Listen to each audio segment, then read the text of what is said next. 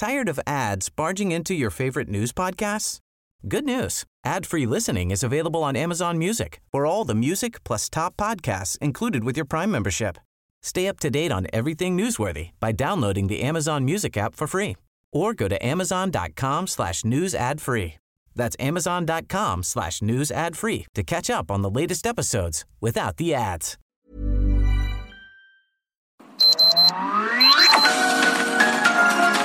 Heraldo Media Group presenta Sergio Sarmiento y Lupita Juárez. Información veraz y oportuna con un toque personal y humano. Por El Heraldo Radio, donde la H suena y ahora también se escucha.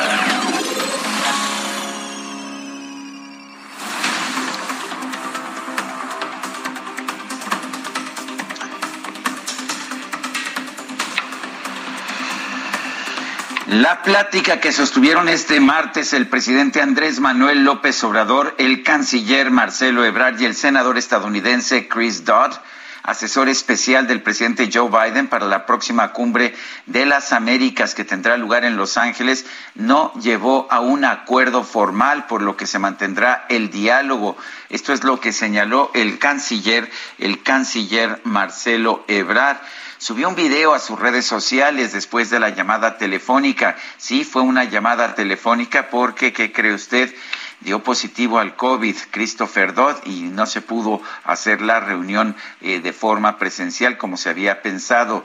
El canciller indicó que López Obrador explicó al senador demócrata sus conceptos y su idea de por qué el gobierno estadounidense no debe excluir a ningún gobierno de la región de la cumbre como pretende hacerlo con Cuba, Venezuela y Nicaragua.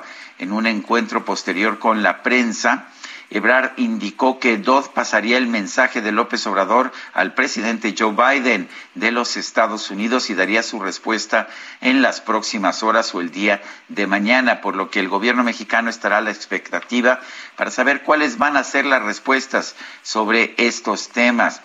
El presidente de la República, Andrés Manuel López Obrador, ha declarado públicamente que no acudirá a la cumbre de Los Ángeles si el gobierno de Biden no invita a todos los gobiernos, incluidos aquellos que se consideran dictaduras como son Cuba, Venezuela y Nicaragua.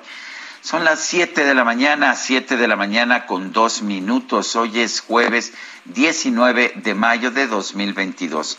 Soy Sergio Sarmiento. Quiero invitarlo a que se quede con nosotros, que quede con nosotros muy bien informado, por supuesto, pero también, también, ya sabe usted que se puede quedar porque tratamos de darle el lado amable de la noticia siempre y cuando, por supuesto, la noticia lo permita. Guadalupe Juárez, buenos días, ¿qué nos tienes esta mañana? Hola, ¿qué tal? Qué gusto, Sergio Sarmiento, saludarte a ti, al igual que a nuestros amigos del auditorio. Muy buenos días, bienvenidos ya en la información de este jueves 19 de mayo de 2022. Qué bárbaro, ¿cómo vamos con el acelerador a fondo? Oye, pues el presidente de Nicaragua, Daniel Ortega, dijo el día de ayer que no acudirá a la cumbre de las Américas, que se celebra en Los Ángeles del 6 al 10 de junio. Yo le digo desde aquí al Yankee, olvídense, no nos interesa estar en esa cumbre, así lo enfatizó Ortega en un discurso durante un acto oficial en conmemoración del aniversario de Augusto Sandino. Y ahí está, ahí está el presidente de México, pues muy interesado en que se invite a todos y la respuesta del nicaragüense, no nos interesa la cumbre. Bueno, y por otra parte, fíjense ustedes, información muy relevante sobre la hepatitis esta de origen eh, desconocido, ¿no? Este tema que la verdad pues eh, ha eh, ya llegado a, a, México y tiene más de 20 casos, eh, por lo menos eh, ahí en observación. Un menor originario del municipio de Tulancingo murió en el Hospital de la Raza del IMSS en la Ciudad de México luego de ser diagnosticado con hepatitis, por lo que las autoridades de la Secretaría de Salud de Hidalgo y el gobierno federal están a la espera del resultado del panel viral para descartar o confirmar hepatitis aguda grave pediátrica de origen desconocido. De acuerdo con la Secretaría de Salud de Hidalgo, el caso se considera como sospechoso y bueno, no es el único. En eh, Hidalgo hay otros más. Se trata de un menor de Tepeji que está diagnosticado con hepatitis tipo A. Eh, está descartada la hepatitis aguda grave pediátrica y además de tres menores que son dos hermanos y un primo de Zacualtipán que se encuentran evolucionando de acuerdo con la información que dan a conocer los médicos, van bien y están en su casa y se esperan los resultados del INDRE, del Instituto Nacional de Referencia Epidemiológica. Se ha mencionado que en este momento en el país nos encontramos en una época de hepatitis viral, por lo que se ha recomendado lavar las manos antes de comer o preparar alimentos, después de acudir al baño y cada cambio de pañal, así como beber solo agua embotellada o hervida. También comer frutas y verduras desinfectadas o cocidas, comer alimentos recién hechos y calientes a la hora de servir, así como acudir de manera inmediata al médico si hay algún síntoma entre los miembros de la familia, como dolor abdominal, vómito, orina oscura, diarrea y el color este amarillento en la piel y en los ojos, pero por lo pronto pues llama mucho la atención la muerte de este niño de apenas tres años de edad, originario de Hidalgo, tras ser diagnosticado con hepatitis. Se tienen que esperar los resultados para confirmar pues si se trata de esta hepatitis aguda grave. Bueno, es, es, algo que inquieta precisamente porque no conocemos cuál es el origen de esta enfermedad. En otros temas, la gobernadora de Campeche, la morenista Laida Sansores, ha filtrado un nuevo audio, un nuevo audio que evidencia al dirigente nacional del PRI, Alejandro Moreno, a quien todo el mundo llama Alito. Eh, según este audio, Moreno afirma que Cinépolis entregó 25 millones de pesos a su partido para financiar campañas electorales. Sansores publicó el material de casi dos minutos en su cuenta de Twitter. Criticó que el priista dijera que los recursos entregados no fueron suficientes, tomando en cuenta el tamaño de la empresa multinacional.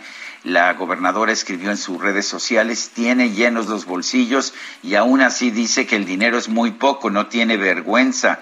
En este audio se escucha supuestamente a Alejandro Moreno dialogar con otra persona, la que llama Pepe, a quien le dice que pues que fueron pocos los recursos que recibieron de Cinépolis, aunque después reconoce que el dinero lo dio en chinga, es lo que dice, y no estuvo mal es para que dé 300. Eso, ellos tienen desarrollos, tienen varios negocios, tienen clases, lo que dijo, lo que dijo Alito Moreno, según esta grabación.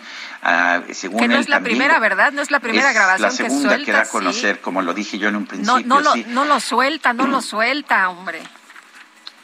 Eh, bueno, pues el también exgobernador de Campeche, sí, Alito Moreno fue gobernador de Campeche dijo que los cerca de 25 millones de pesos fueron entregados eh, porque la cadena de cines les dio dos millones de pesos a cada uno de los 12 diputados de Michoacán un mes antes de que terminaran sus campañas electorales. Son las 7 de la mañana con 7 minutos.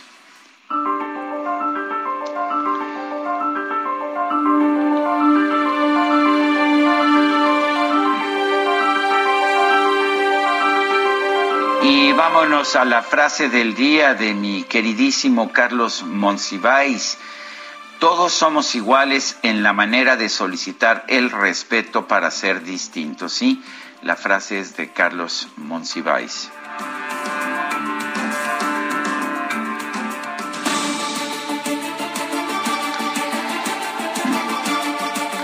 Y las preguntas, ya sabe usted que nos gusta preguntar. Ayer, por ejemplo, preguntamos, dice el gobierno que los médicos mexicanos no quieren trabajar en zonas remotas del país.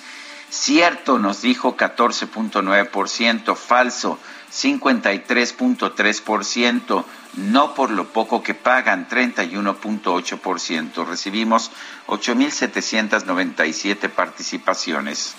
La que sigue, por favor. Claro que sí. La pregunta que ya coloqué en mi cuenta personal de Twitter esta mañana, la cuenta es arroba Sergio Sarmiento, la siguiente. ¿Debe México asistir a la cumbre de las Américas de Los Ángeles?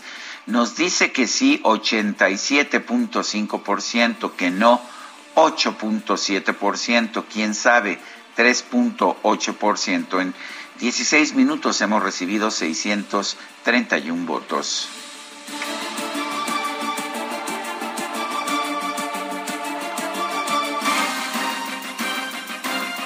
Las destacadas del Heraldo de México. Está con nosotros, ya está aquí en la cabina en vivo, en directo y a todo color, como cada mañana. Itzel González, Itzel, ¿cómo estás? Muy buenos días. Muy buenos días, Lupita, Sergio, queridos Destacalovers. Ya es jueves, jueves 19 de mayo del 2022, por supuesto, esta mañana con muchísima información que se publica en el Heraldo de México. Así que vámonos rapidito con las destacadas. En primera plana, para América formalizan propuesta de unificación. La Secretaría de Relaciones Exteriores envió al gobierno de Estados Unidos el proyecto de Andrés Manuel López Obrador para iniciar una integración similar a la de Europa. País, Suprema Corte de Justicia Humanitaria impulsa plan para reclusas. El ministro Arturo Saldívar hace un balance de su visita al penal de Santa Marta. Ciudad de México, promedio diario pasan de 35 a 70 contagios de COVID. El incremento es normal debido al relajamiento de las medidas, de acuerdo a Eduardo Clark. Estados, mal clima, la niña provoca más huracanes por tercer año consecutivo. El fenómeno traerá más lluvias a territorio mexicano. Orbe aumenta violencia, inundan de armas a los Estados Unidos. En lo que va del año se han registrado 202 tiroteos masivos. Meta Boxeo analizan su futuro tras caer con Vivol. El Canelo Álvarez tiene dos opciones, buscar la revancha o la tercera con Golovkin. Y finalmente, en mercados, Tren México Toluca, mínimo avance en obra férrea. La construcción aumentó 0.29% a marzo y lleva 76.89% del proyecto total. Lupita, Sergio, amigos, hasta aquí las destacadas del Heraldo. Feliz jueves. Igualmente, Itzel, gracias. Buenos días.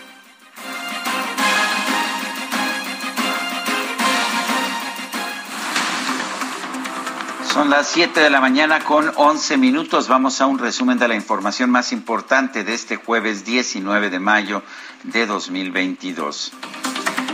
El presidente López Obrador sostuvo este miércoles una reunión virtual con el senador estadounidense Chris Dodd, asesor especial de la Casa Blanca para la Cumbre de las Américas. En el encuentro, el mandatario reiteró su petición de que no se excluya a ningún país de esta cumbre.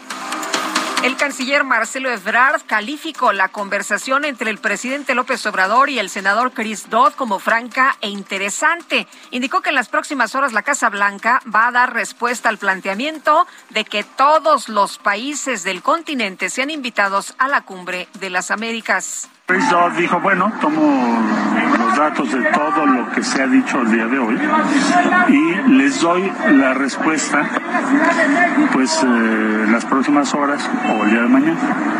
La respuesta del presidente Biden respecto a todos los comentarios que hizo el presidente López Obrador. Entonces estamos a la expectativa de cuál va a ser su respuesta sobre los temas que acaba de comentar.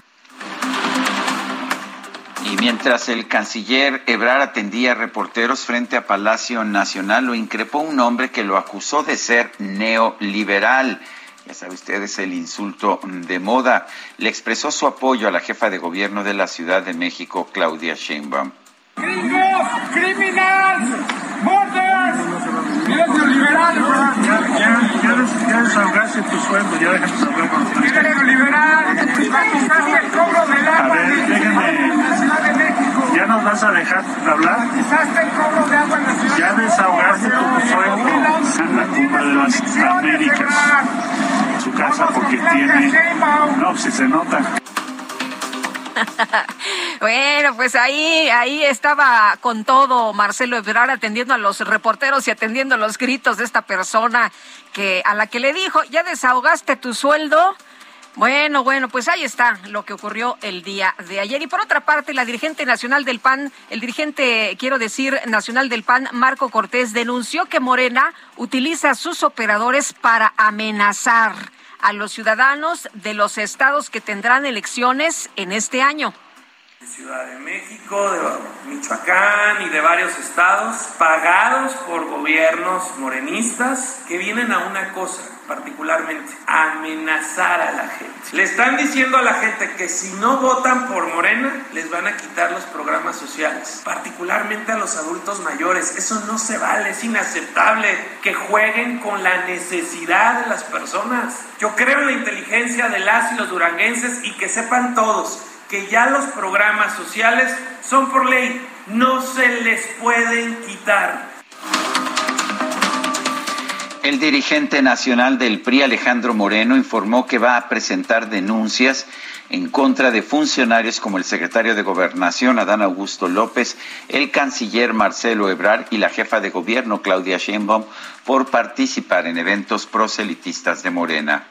Hemos visto esta elección de Estado y como ya se han mostrado, tanto el canciller, el secretario de gobernación, que incluso se valen del aparato de la Guardia Nacional y de los recursos públicos para estar haciendo campaña. Y lo que estamos viendo también es a gobernadoras, gobernadores que incluso ya los exhortaron y los invitaron a ir a los estados a promocionar las campañas simple y llanamente porque no tienen propuesta y no tienen proyecto. Por eso quiero decirles que ya estamos tomando cartas legales en eso y los vamos a denunciar ante las autoridades correspondientes.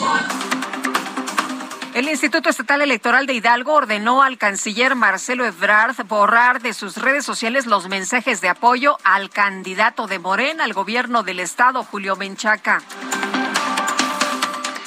La Sala Superior del Tribunal Electoral del Poder Judicial de la Federación rechazó un recurso presentado por el exgobernador de Sinaloa, Quirino Ordaz, en contra de su expulsión del PRI tras convertirse en embajador de México en España. Al participar en la cumbre de la democracia electoral, el consejero presidente del INE, Lorenzo Córdoba, advirtió que en distintos países se han agudizado los problemas estructurales que afectan a la población vulnerable, lo que genera desinterés en los procesos electorales. Tras varias décadas de expansión en el mundo, desde inicios de este siglo, especialmente en los últimos 10 años, los regímenes democráticos están siendo cuestionados por su capacidad para gobernar en condiciones de pluralidad y mejorar las condiciones de desarrollo de las sociedades contemporáneas. Durante este tiempo, en un número creciente de países, se han agudizado los problemas estructurales que afectan a amplias franjas de la población en todo el mundo. El ministro presidente de la Suprema Corte, Arturo Saldívar, anunció cinco medidas que va a tomar el Consejo de la Judicatura Federal para evitar que se cometan abusos relacionados con la prisión preventiva. Espero que estas medidas sean la punta de lanza para que nos tomemos en serio una reflexión a nivel legislativo y a nivel de la sociedad sobre un cambio de paradigma en relación con la prisión preventiva oficiosa y justificada. Decenas de personas marcharon en el centro histórico de Veracruz para exigir la captura de Marlon Botas, presunto feminicida de la joven Montserrat Bendimes Roldán.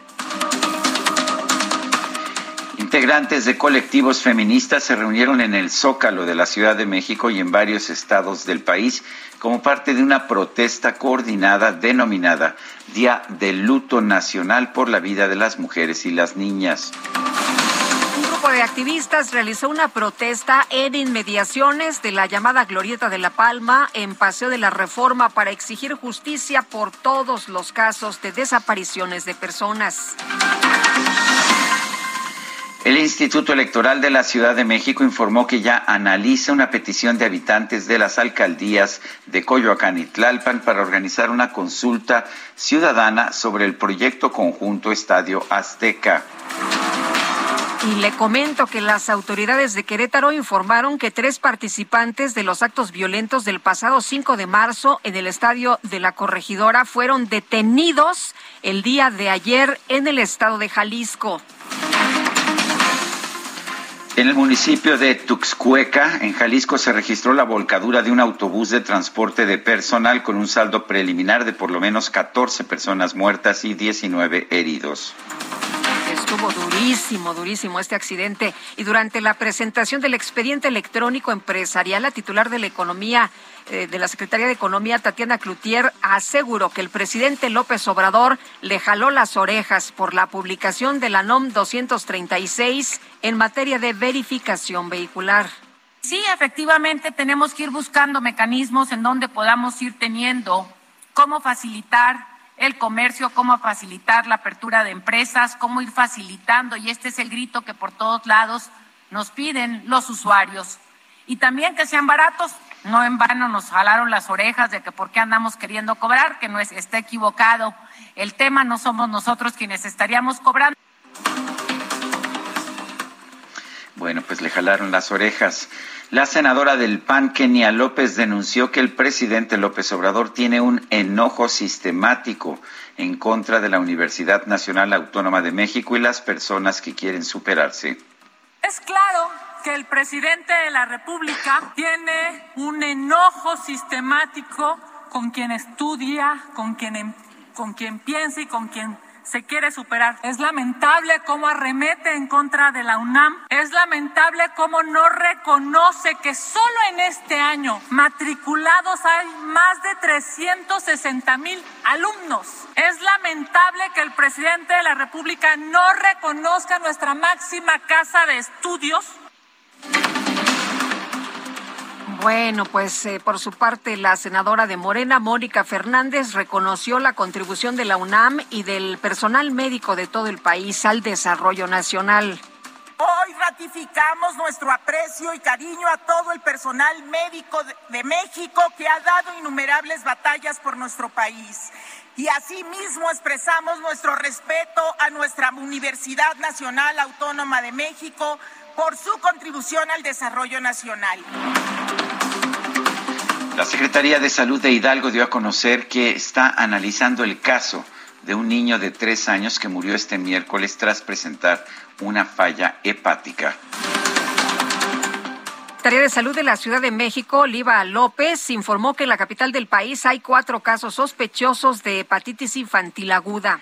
Muy importante señalar que en el mundo siguen siendo casos probables de hepatitis aguda de origen desconocido. O sea, se están estudiando como tales porque eh, no se ha identificado ¿no? claramente la etiología. En el mundo, hoy escuchaba el dato de la OMS, son 429 probables casos eh, y en la ciudad son cuatro los que se están estudiando. El gobierno de la Ciudad de México informó que este 19 de mayo comienza el proceso de vacunación contra el COVID-19 en menores de 12 a 14 años. La farmacéutica Sofarma anunció que está en negociaciones con el gobierno de México para facilitar el suministro que la vacuna contra COVID-19 de Moderna, así como en apoyar a las actividades de farmacovigilancia y educación médica continua. En un informe, la Organización Mundial de la Salud advirtió que los esfuerzos para prevenir nuevas pandemias han sido lentos y fragmentados, lo que deja al mundo tan poco preparado como cuando apareció el COVID-19. La directora de los Centros para el Control y la Prevención de Enfermedades de los Estados Unidos, Rochelle Walensky, recomendó a los ciudadanos seguir utilizando la mascarilla el cubrebocas en espacios cerrados como medida de prevención contra el COVID-19. El presidente de Nicaragua, Daniel Ortega, aseguró que a él no le interesa participar en la cumbre de las Américas. No nos interesa estar en esa cumbre, no nos interesa ir a esa cumbre, es ir a llenarse, sí, es ir a llenarse, ya sabemos de qué. Bueno, la Comisión Europea presentó un plan de 210 mil millones de euros enfocado a eliminar la dependencia de los combustibles fósiles rusos para el año 2027. Y en información deportiva, el Atlas derrotó 3 a 0 a Tigres en el partido de ida de las semifinales del torneo de clausura 2022 de la Liga MX. Y el eh, Eintracht de Frankfurt se proclamó campeón de la Europa League tras derrotar a los Rangers de Glasgow en tanda de penales.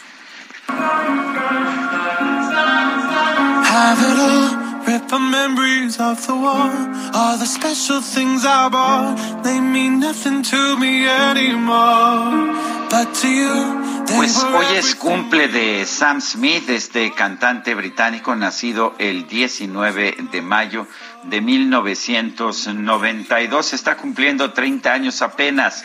Hoy lo vamos a estar celebrando.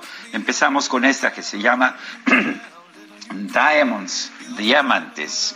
¿Te parece, Lupita? Me parece muy bien. Vamos a dejarlo un ratito y nosotros regresamos.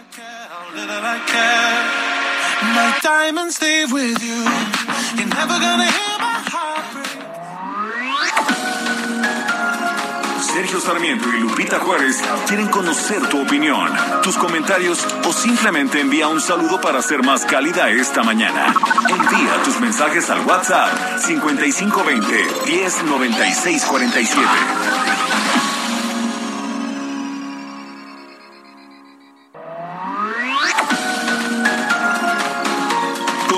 Con Sergio Sarmiento y Lupita Juárez por El Heraldo Radio.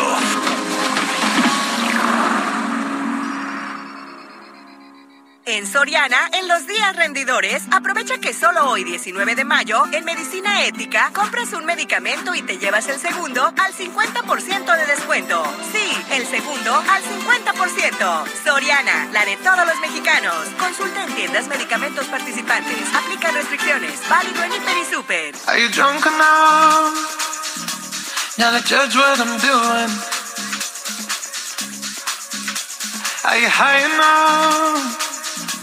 To excuse that I'm ruined. Cause I'm ruined. Is it late enough for you to come and stay over?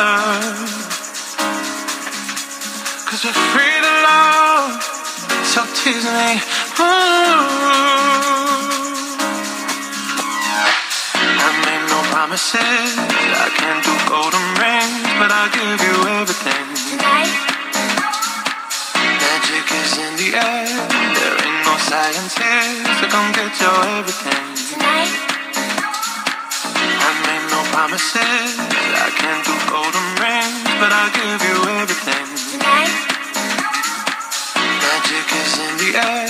There ain't no science here, so come get your everything.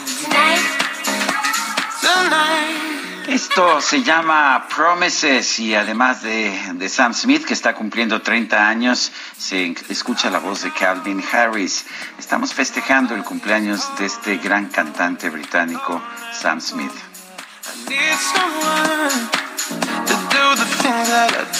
Y aquí con cantada y bailar y toda la cosa, ya sabes cómo se ponen nuestras compañeras. Vámonos a los mensajes. José Bauche nos dice buenos días, mis mejores comentaristas de la radio. Ustedes tranquilos, tomen algo de tila o de pasiflora por aquello de la preocupación que no los escuche el inquilino de Palacios. Saludos y sean fuertes. Bueno, dice otra persona, productivo jueves, el régimen federal actual en México es de ídolos tlatuanis, personajes que ya no se pertenecen y cosas peores, vaya nivel. Se confunde a un liberal con conservador terrible, Rodolfo Contreras, desde Querétaro. Ya no me acordaba de esto de ya no me pertenezco. Ah, sí es esto, ¿verdad? También lo decía Hugo Chávez. Eh, Guadalupe, te, tengo una nota, una aclaración de la empresa Cinépolis que, que se dio a conocer el día de ayer, está dirigido a la opinión pública y dice, en relación con ciertas versiones que han circulado en redes sociales, negamos enfáticamente que Cinépolis haya realizado las aportaciones que ahí se señalan u otras a cualquier partido político o coalición. La observancia de la ley es un pilar fundamental de nuestra cultura y actuamos y seguiremos actuando comprometidos con el cumplimiento estricto de la legislación aplicable. Estamos atentos a cualquier requerimiento de las autoridades y, como siempre, dispuestos a colaborar a fin de que se investigue y aclare cualquier duda en relación con lo anterior. Y bueno, pues esto lo manda Diego Punto Cardoso de la agencia Edelman, eh, pero está, eh, lo manda en papelería de Cinépolis, es la aclaración formal de Cinépolis, niegan haberle dado dinero al PRI o a cualquier otro partido político. Pero Laida Sansores anda ahí muy movida, ¿no? Presentando supuestos audios donde se le da dinero a Alejandro Moreno, no es el primer audio, es el segundo audio que sale y bueno, lo anda persiguiendo, le anda presentando. Yo no sé si Alejandro Moreno va a hacer algo eh, en contra de Laida Sansores por estos audios que también Alejandro Moreno ha rechazado. Bueno, vámonos con Alan Rodríguez desde Palacio Nacional. Alan, ¿qué sucede a esta hora de la mañana? Cuéntanos. Sergio Lupita, muy buenos días. Nos encontramos en estos momentos en la calle de Moneda, a un costado de Palacio Nacional, en donde tenemos una manifestación por parte de médicos del Instituto Mexicano del Seguro Social. Ellos fueron contratados durante la pandemia y en estos momentos están denunciando y están solicitando la continuidad laboral ya que sus contratos, muchos de ellos están a punto de terminar y con esto ellos no tienen la certeza de continuar laborando. Se trata de aproximadamente 30 hombres y mujeres, quienes destaca su grito, eh, una de las consignas que gritaron ayer héroes, hoy desempleados. Y con esto ya han sido atendidos por personal de gobierno de Palacio Nacional y en estos momentos se dirigen a una reunión que ya tienen pactada con el gobierno de la Ciudad de México, a quienes están este, explicando sus peticiones y solicitando una solución al problema o un apoyo para la situación que están enfrentando. También se han manifestado por la contratación de los médicos cubanos, solicitando que se ponga primero a los médicos mexicanos que tienen pues muchos problemas económicos a causa de los despidos que ya muchos de ellos han presentado. Por lo pronto, el reporte que tenemos. Muy bien, muchas gracias por este reporte, Alan. Muy buenos días. Estamos al pendiente, buen día. Pues sí, estaremos muy atentos a ver qué sale después de esta reunión. Como dicen los médicos, oigan, antes éramos héroes y ahora ni nos hacen caso, nos prometieron plazas y estamos aquí pues eh, pidiendo que nos ayuden, pidiendo que se concreten y que no se contrate primero a los médicos cubanos, ¿no? Hasta por ley está ahí la disposición de que se contrate primero a los mexicanos. Bueno, vamos a otros temas. El diputado Héctor Jaime Ramírez Barba del Grupo Parlamentario del Partido Acción Nacional en la Cámara de Diputados presentó un punto de acuerdo en el que se exhorta al Ejecutivo Federal a abstenerse de contratar a médicos cubanos y cancelar aquellos contratos que violen los derechos, los derechos de los médicos mexicanos. Héctor Jaime, diputado federal por el PAN, gracias por tomar nuestra llamada. Héctor, eh, cuéntanos el, ¿Qué, posibilidades hay de que se frene esta contratación, este acuerdo que ya anunció el presidente de la República? Estrictamente hablando, lo puede hacer, lo hizo durante la pandemia, ¿no es así? Efectivamente, mira, lo veo poco probable, sin embargo, pues lo que estamos haciendo es que reconcilien las cosas. El punto central de su acuerdo, tú en el 2020 en el tema de la pandemia, hasta ahorita ya dijeron ellos que ya pasó la etapa pandémica, dicen ellos. Sin embargo, el Consejo de Seguridad General no ha cambiado eh, el, diagnóstico de emergencia mayor, que hoy se cumplen 780 días, Lupita y Sergio, de estar en emergencia mayor, y con base en eso él podría, mediante un decreto, al igual que lo hizo en el 2020, contratar a médicos cubanos para atender COVID. Para atenderlo regular se requieren otras cosas, y yo creo que ahí sí podemos frenar, quizás darle los datos que él no tenga, porque le estén mintiendo sus colaboradores, y darle los datos de que en México hay suficientes médicos mexicanos para contratar, tanto especialistas como licenciados. Eh, Héctor, de acuerdo con eh, la información que tenemos, pues los médicos eh, mexicanos han dicho, oigan, eh, esto es falso, de eso de que no hay médicos es una mentira. Aquí estamos ah, y de hecho se ha generado este movimiento, aquí estamos para que nos vean. ¿Cómo ves esta situación de los médicos mexicanos que no son vistos, que no son escuchados, que no son atendidos?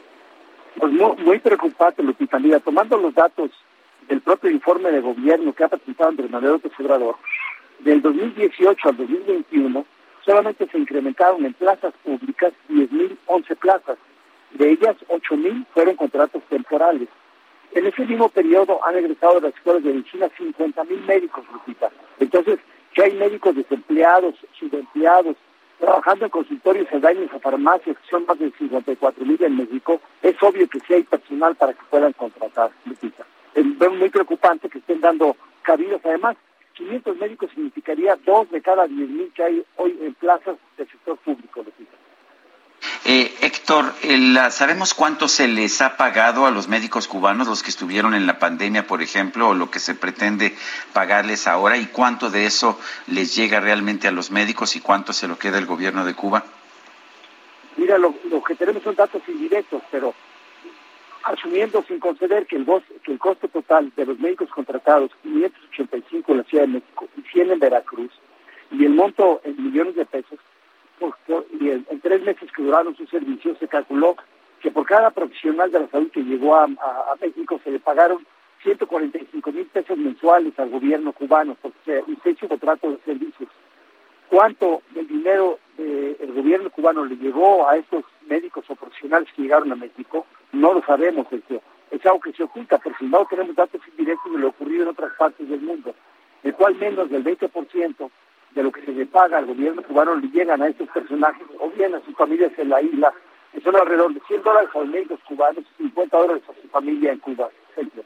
Eh, Héctor, eh, decía el presidente que, bueno, este tema de los recursos, pues si ya no se los pagan a los médicos, a él ya no le compete. Pero más allá de esto que señala, em, ¿tú cómo ves la, la situación de la contratación de médicos cubanos? ¿Coincides que es un tema, em, pues no realmente eh, de, de, apoyar a los médicos cubanos, de apoyar a las comunidades remotas, sino más bien de adoctrinamiento y de tener, pues, un puente para justificar el envío de recursos a la isla?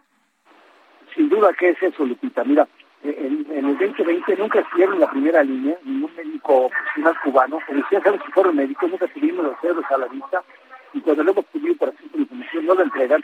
Pero parecía ser más bien un tema de adoctrinamiento cubano y pasar de dinero a la isla. De eso creo que ya casi no hay ninguna duda. Y aparte al presidente debe, le debe de interesar el que no se violen derechos humanos aún de personas que vienen de fuera. En este caso, digo, estoy penoso el dicho del presidente, que no le importa si les dan o no dinero a los cubanos. Le tiene que importar, por eso en la recomendación de ayer también estamos pidiendo a la CNDH que investigue las probables violaciones respecto a la práctica médica de estos médicos en México. Héctor, eh, ¿hay algo que se pueda hacer para impedir esta contratación? ¿Puede la Cámara de Diputados hacer algo realmente? Pues mira, estamos pidiendo nosotros de entrada eh, este, con este punto de acuerdo que se suspendan también estaremos haciendo lo conducente para que a través de la Autoridad Superior de la Federación se verifique cuál es el medio para el dinero, para entregar ese dinero. Sin embargo, te digo, mientras estemos en emergencia mayor, el presidente, en cuanto capaz de presidir el Consejo de Seguridad General y emitir este acuerdo, lo podría hacer, justificando la presencia de ellos solamente para atender los casos de la emergencia mayor causada por la COVID. Para aspectos de que están abandonados, de que las clínicas rurales que aparte es una falacia hacer Lupita. Este, no lo podría hacer el presidente, no está capacitado para eso y tendría que cambiar muchas más leyes. Héctor Jaime, diputado federal por el PAN, gracias por tomar nuestra llamada. Muchas gracias, luego. Hasta luego, Héctor, muy buenos días. Oye, eh, Sergio, fíjate que veía el día de ayer, amigos, un eh, tuit. Ya ves que todos los médicos han estado posteando, pues, en dónde han trabajado, si tienen plaza, si no tienen plaza, cuántos años han estado esperando por un, pues, eh, por un puesto. Y ayer Gerardo Aquiñaga escribía en su cuenta de Twitter, soy médico general recién egresado. Estos días he estado en busca de trabajo. En todos lados me quieren pagar 50 a 60 pesos la hora. Esa es la realidad que viven nuestros médicos mexicanos, que dice el presidente, pues que no, que no hay y que no quieren ir a trabajar a lugares remotos. Son las 7 de la mañana con 43 minutos. En tienda o en línea, lo más cool de lo hot está en Soriana. En todo el departamento de ropa exterior para dama. Compra uno y lleva el segundo al 70% de descuento. Combina como quieras. Y además 30% de descuento en todos los accesorios eléctricos para el cabello. Soriana, la de todos los mexicanos. Solo 19 de mayo aplica restricciones. Válido hiper y super.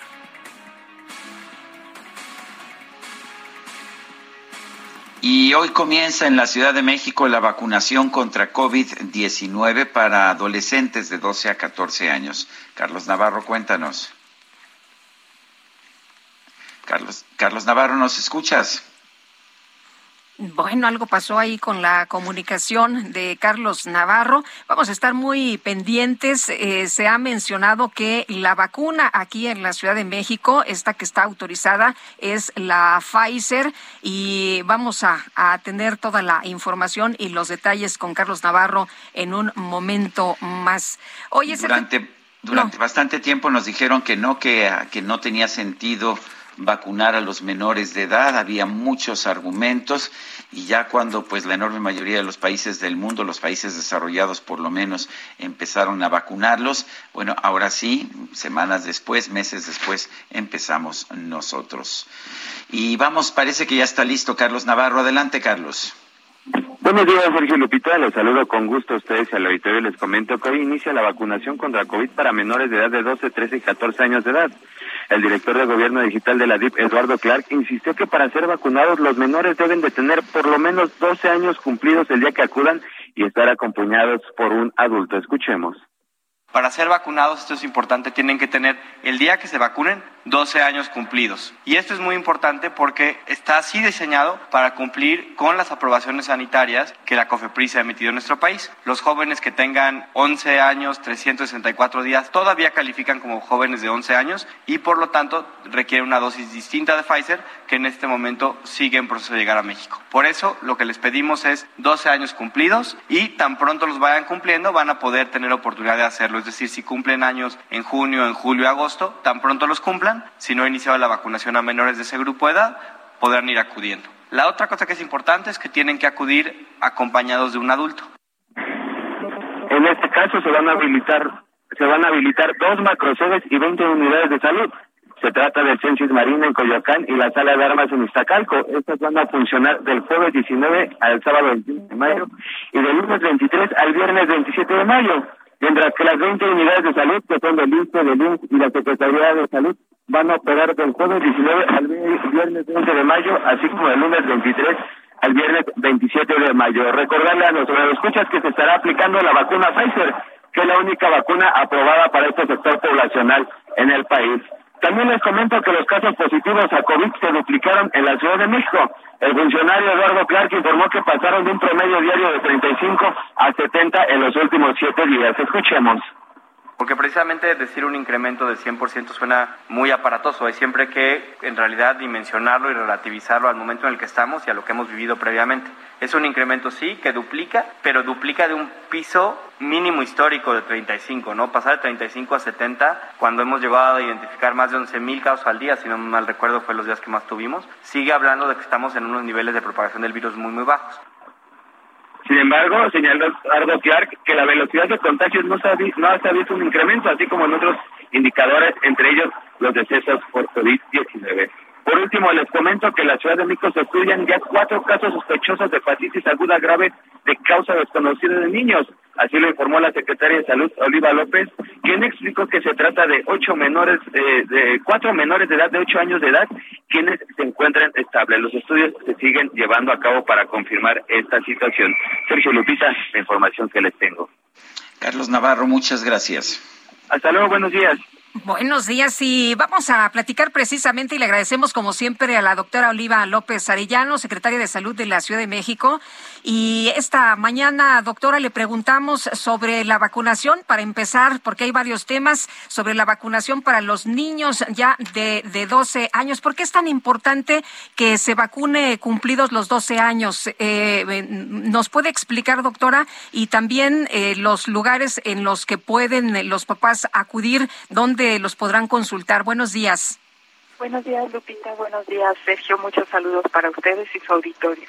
Efectivamente, estaremos vacunando desde el día de hoy, jueves, viernes y sábado en las dos macrosedes y jueves y viernes en las 20 unidades de salud, que son 16 centros de salud, dos UMS del Seguro Social y dos unidades familiares del ISTE, eh, a niños con 12 años cumplidos, 13 y 14 años.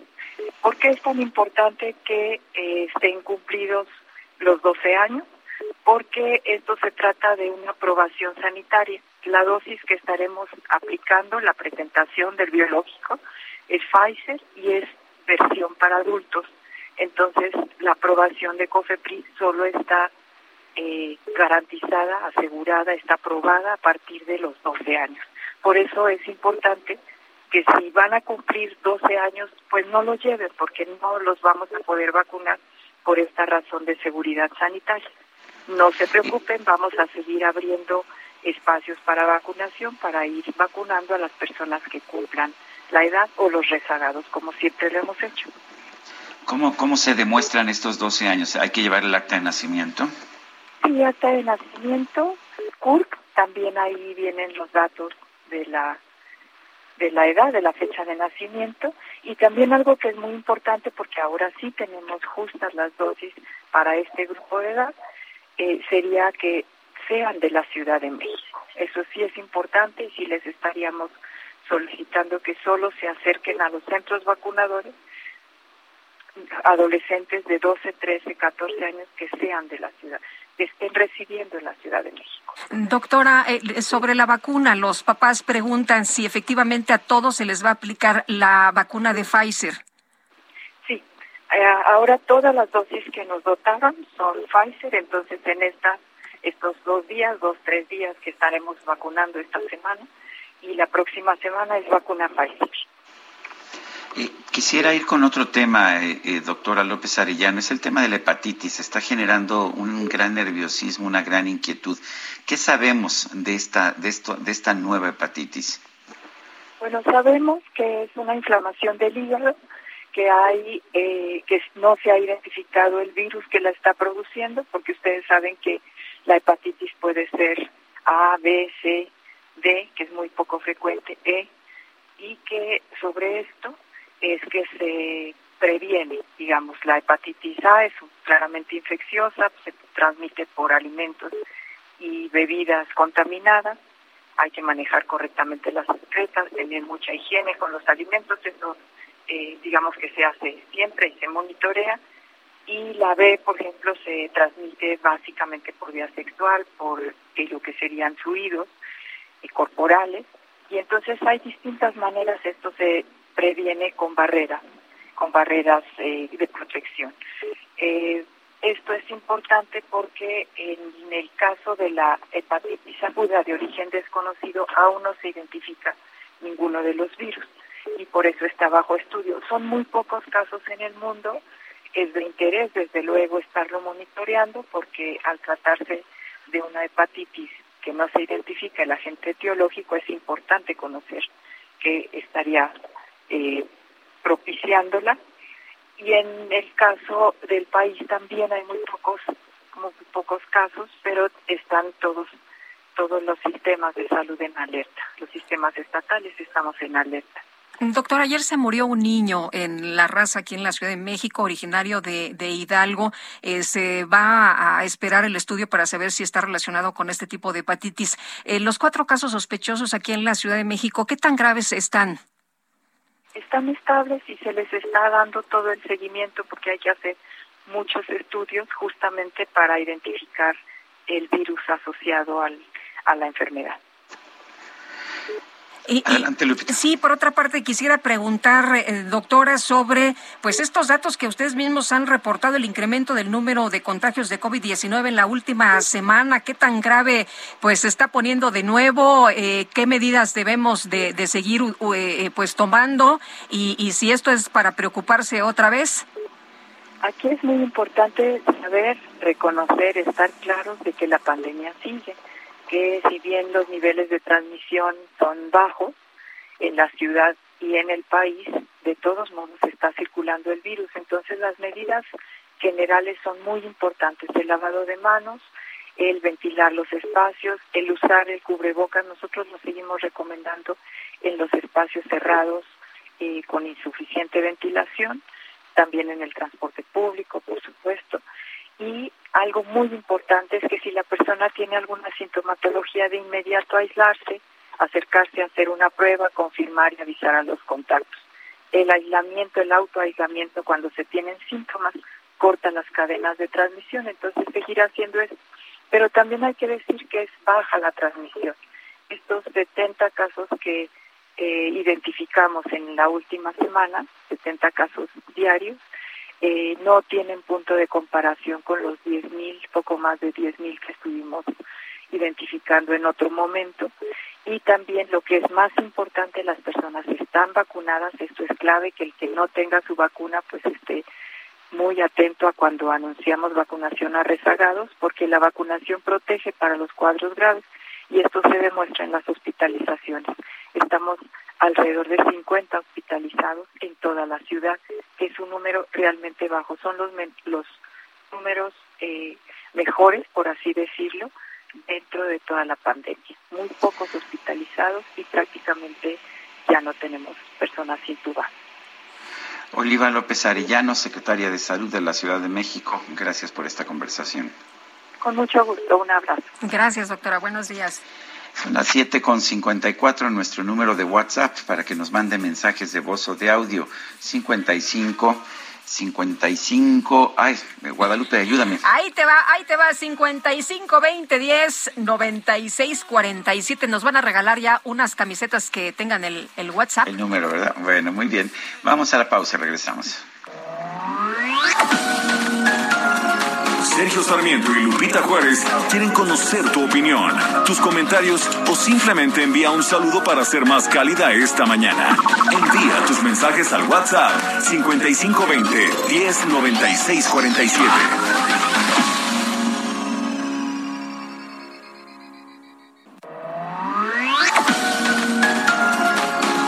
Continuamos con Sergio Sarmiento y Lupita Juárez por El Heraldo Radio.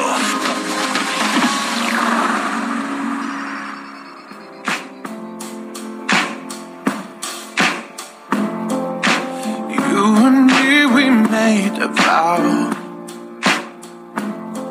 For better or for worse I can't believe you let me down. But the proof's in the way it hurts. For months on end I've had my doubts Denying every tear. I wish this would be over now But I know that I still need you here. You say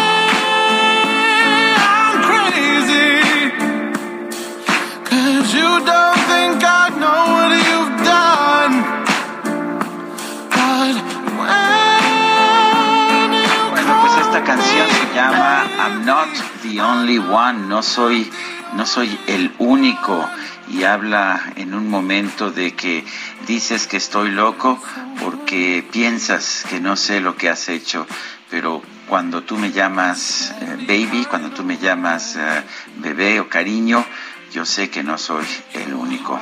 No soy el único, I'm not the only one. Estamos escuchando a Sam Smith en su cumpleaños número 30. Un gran, un gran cantante, me parece.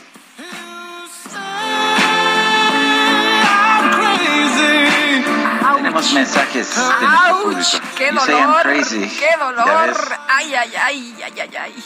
Bueno, vámonos mejor a los mensajes. Nos dice Carla, buen día Sergio Lupita, los escucho cada mañana al ir a mi trabajo. Muchas gracias, muchas gracias. Lo hacen muy ameno, me vacuné en Zumpango, primera y segunda dosis, incluso ya cuento con el refuerzo en esa. Sin embargo, en mi certificado solo aparece la primera dosis, ya metí corrección, pero no ha funcionado. ¿Saben dónde puedo acudir o comunicarme para la actualización de mi certificado de vacunación? Les envío un eh, saludo cariñoso. Bueno, y es importante, sobre todo si se quiere bajar, tener el certificado de vacunación completa. Pero yo he encontrado que la burocracia se ha vuelto enorme que es muy difícil conseguir estas modificaciones al certificado de vacunación. Esperemos que mejore esta burocracia. Dice otra persona, la clase media, que somos muchos, por cierto, se distingue por su diversidad de ideas y el cuestionamiento constante a sus dirigentes. Por eso AMLO no nos quiere. Sergio Sarmiento no es un ídolo, simplemente es una voz coherente que molesta a un encumbrado oído que solo busca escuchar halagos. Soy Jesús Díaz de Azcapotzalco. ¿Qué le pasará a los presidentes? ¿Te acuerdas de, de Peña Nieto, del licenciado Peña Nieto? Sí, bueno, este pues al que que- respeta mucho el presidente López Obrador cuando le decía a los reporteros, sí, ya sé que ustedes no me aplauden. Así es.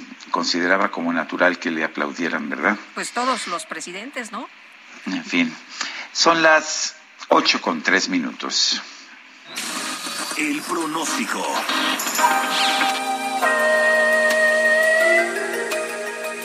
Jesús Carachure, meteorólogo del Servicio Meteorológico Nacional de la Conagua, ¿qué nos espera en materia de clima para esta jornada? Buenos días.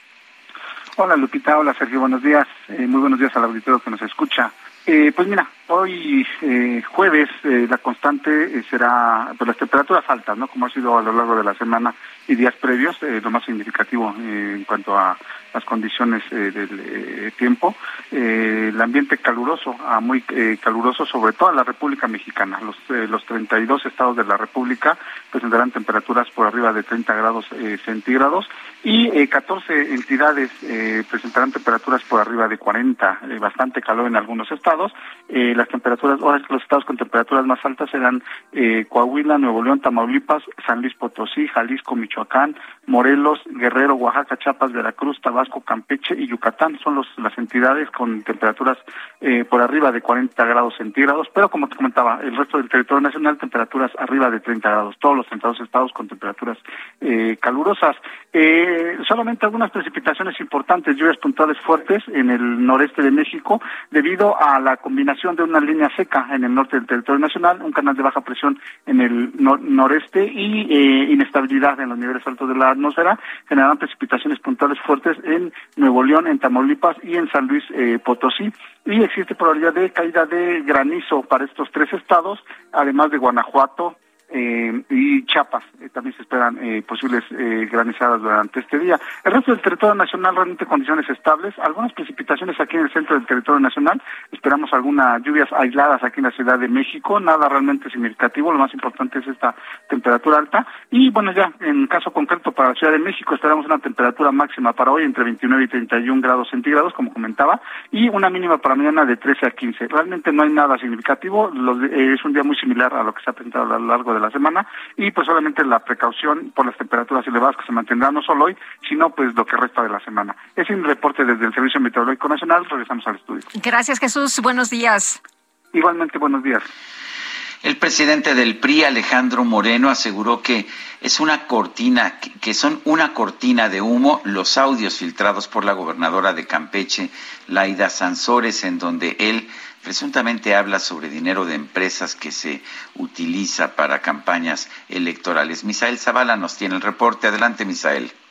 Buenos días, Sergio. Buenos días, Lupita. Efectivamente, pues el presidente nacional del PRI, Alejandro Moreno Cárdenas, acusó a Morena de distraer eh, pues de los temas importantes eh, en la agenda nacional con estos audios filtrados que dio a conocer eh, la gobernadora de Campeche, Laida Sansores, donde pues se puede escuchar al priista hablar sobre dinero eh, pues de supuestamente empresas dirigido a eh, campañas electorales del Partido Revolucionario Institucional. Alejandro Moreno Cárdenas sostuvo una conferencia de prensa en el Senado de la República donde dijo que sobre este tema de los audios es lo mismo que hace Morena, ni los asustan ni espantan a los priistas porque pues él dijo tiene la conciencia tranquila y trabaja siempre de cara a los ciudadanos pero pues acusó a Morena de que eh, pues tristemente quieren distraer a la opinión pública de pues los temas importantes como la inseguridad, la salud y también pues otros temas como la reforma electoral. El PRI acusó que está tranquilo y que no va a caer en distractores de la agenda nacional y también pues eh, dice eh, acusó que al gobierno federal se le está cayendo a pedazos el país, más de tres mil feminicidios, más de cinco mil secuestros, más de ciento veinte mil homicidios y bueno pues no hay una respuesta favorable por parte del gobierno del presidente Andrés Manuel López Obrador. Digo que Morena se preocupan y están desesperados, pues también hoy montan una campaña mediática y shows para eh, pues querer atacarlo a, en su persona, porque sabe que pues, van creciendo en las campañas electorales en los seis estados con, eh, con elecciones y bueno, pues aseguró también que van a ganar la contienda electoral. Y sobre este tema del Partido Revolucionario Institucional, también la Sala Superior del Tribunal Electoral del Poder Judicial de la Federación ratificó la decisión del PRI de expulsar de las filas priistas a Quirino Ordaz Coppel al haber aceptado el nombramiento como embajador de México en España. En una sesión ordinaria, los magistrados avalaron con cinco votos a favor y dos en contra la resolución emitida por la Comisión Nacional de Justicia Partidaria que pues determinó expulsar a Ordaz Coppel por presunta vulneración al estatuto del PRI y normativa interna por aceptar el cargo como embajador. Y es que la normativa del revolucionario institucional indica que los militantes priistas deben abstenerse de aceptar cualquier cargo en gobiernos emanados de otros partidos distintos al Partido Revolucionario Institucional. Sergio Lupita, hasta aquí la información. Misael, muchas gracias. Gracias, Sergio. Buen. Buenos días. Oye, y el exgobernador de Coahuila, ¿se acuerdan ustedes de Humberto Moreira? Bueno, pues vaticinó el día de ayer que la gubernatura de Hidalgo será ganada por Julio Menchaca, que es candidato de Morena. Así que, pues está ya anticipando la derrota de su cuñada, fíjese nada más. En Hidalgo va a ganar Julio Menchaca y no se hagan bolas, va a ganar Julio 2 a 1. Es un hombre honesto, un hombre preparado. Yo no escogí a mi cuñada, perdón, yo escogí a mi esposa así se llevan de duro y mi esposa me escogió a mí, ni a los hermanos escogió uno, fíjate. Bueno, el también ex líder nacional del PRI reapareció este miércoles en el funeral de, de Eliseo Mendoza Berrueto, dijo que pues encenderá un cirio para apoyar al candidato morenista a ganar la elección. Bueno, pues así, así son, así son, hay familias divididas por la política. Son las 8 de la mañana con 10 minutos. Vámonos con el Químico Guerra. El Químico Guerra con Sergio Sarmiento y Lupita Juárez. Químico, ¿qué nos tienes? Adelante, buenos días. Sergio Lupita, una noticia prometedora. Fíjense, se eh, termina la primera travesía de un barco enorme de carga, totalmente autónomo. un barco gigantesco que no necesita tripulación el barco Susaco, con una carga de 749 toneladas, ha terminado un recorrido de 790 kilómetros sin intervención humana. El viaje, que tuvo una duración de 40 horas, tuvo como origen la bahía de Tokio y como destino el puerto de Tsumatsusaka en la bahía de Ise en el sur de Japón. Imagínense nada más el secreto de este gran éxito está en un sistema de inteligencia artificial que todo el trayecto le permitió tener una visión de 360 grados al barco y que estuvo eh, eh, pues eh, atravesando, digamos, navegando una de las zonas con mayor concentración, congestión marítima del mundo. este barco realizó de forma autónoma 107 maniobras para impedir colisiones y evitó en su trayecto 480 barcos, o sea, los eh, los detectó y los evitó. ¿Qué significa eso? Van a decir, bueno, y se van a perder empleos, que ya no va a haber marineros, no va a haber capitanes, etcétera. Pero no, esto significa una optimización de los procesos de navegación, del gasto de combustible, de la eficiencia y puntualidad para la entrega de mercancías. En este mundo que sigue avanzando en eh, una forma verdaderamente eh, pues fascinante y asombrosa, a pesar de que hay unos pocos que ponen los pies, los talones para que no avance, para que no avance, no, sigue avanzando y esto va a permitir que en este mundo crecientemente globalizado, querámoslo o no, Sergio Lupita, esa es la tendencia y la tendencia también para la eficientización, para el abatir costos eh, permitir el mantenimiento de la calidad a, nivel global y ofrecerle sobre todo bienestar a la población. Este barco está sentando un precedente, pero se supone que va a ser eh, pues lo normal, ¿no? A partir del 2030-2035, porque le va a permitir una mucho mayor eficiencia a las empresas marítimas. Lo vimos ahora con la pandemia y se está viendo ahorita también con la guerra de Ucrania y de Rusia, que cuando hay disrupción en estos sistemas, bueno, vienen eh, cuellos de botella, por ejemplo, en los alimentos, en la producción de bienes y servicios. Con esta cuestión autónoma se eficienta todo esto, Sergio Lupita, y es el futuro. Aquellas empresas navieras que no entren a esta cuestión de los barcos autónomos, pues simplemente se van a quedar fuera del negocio, Sergio Lupita. Pues estoy de acuerdo, completamente de acuerdo. Químico Guerra, un fuerte abrazo entonces. Igualmente, también para ti, Lucita. Muchas gracias, Químico. Muy buenos días. El gobierno del estado de Veracruz publicó un decreto en el que determina pues que toman el control de la administración del acuario de Veracruz, el más importante del país y más importante de América Latina. Vamos a platicar ahora cómo va a funcionar, cómo va a operar Patricia Lobeira Rodríguez, presidenta municipal de Veracruz. Gracias por platicar con nosotros esta mañana. Pues cuéntenos ahora qué es lo que va a ocurrir con el acuario. Hola, ¿qué tal? buenos, días. Un saludo y gracias por este espacio. Bueno, pues mira, eh, extinguieron el fideicomiso del acuario de Veracruz el lunes en la noche. Creo que las formas no fueron las adecuadas, que se debió de privilegiar el buen diálogo y la defensa que estaba haciendo en ese momento tanto el patronato como la ciudadanía de Veracruz, de la ciudad. Y, pero pues no dio tiempo, realmente esto comenzó el 11 de mayo con la clausura y procedieron el lunes eh, pasado a, hacer la extinción del fideicomiso.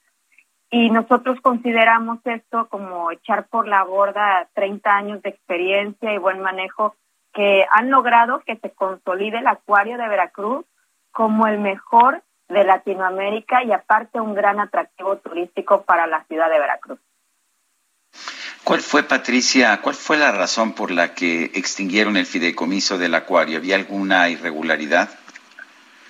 Pues realmente no hay una ninguna prueba de irregularidad, por eso eh, creo que se debió de haber privilegiado la debida defensa. Eh, un día se debió de haber tenido un diálogo entre el patronato, los del fideicomiso y el gobierno del estado. Entonces no hubo tiempo para hacer eso, ¿no?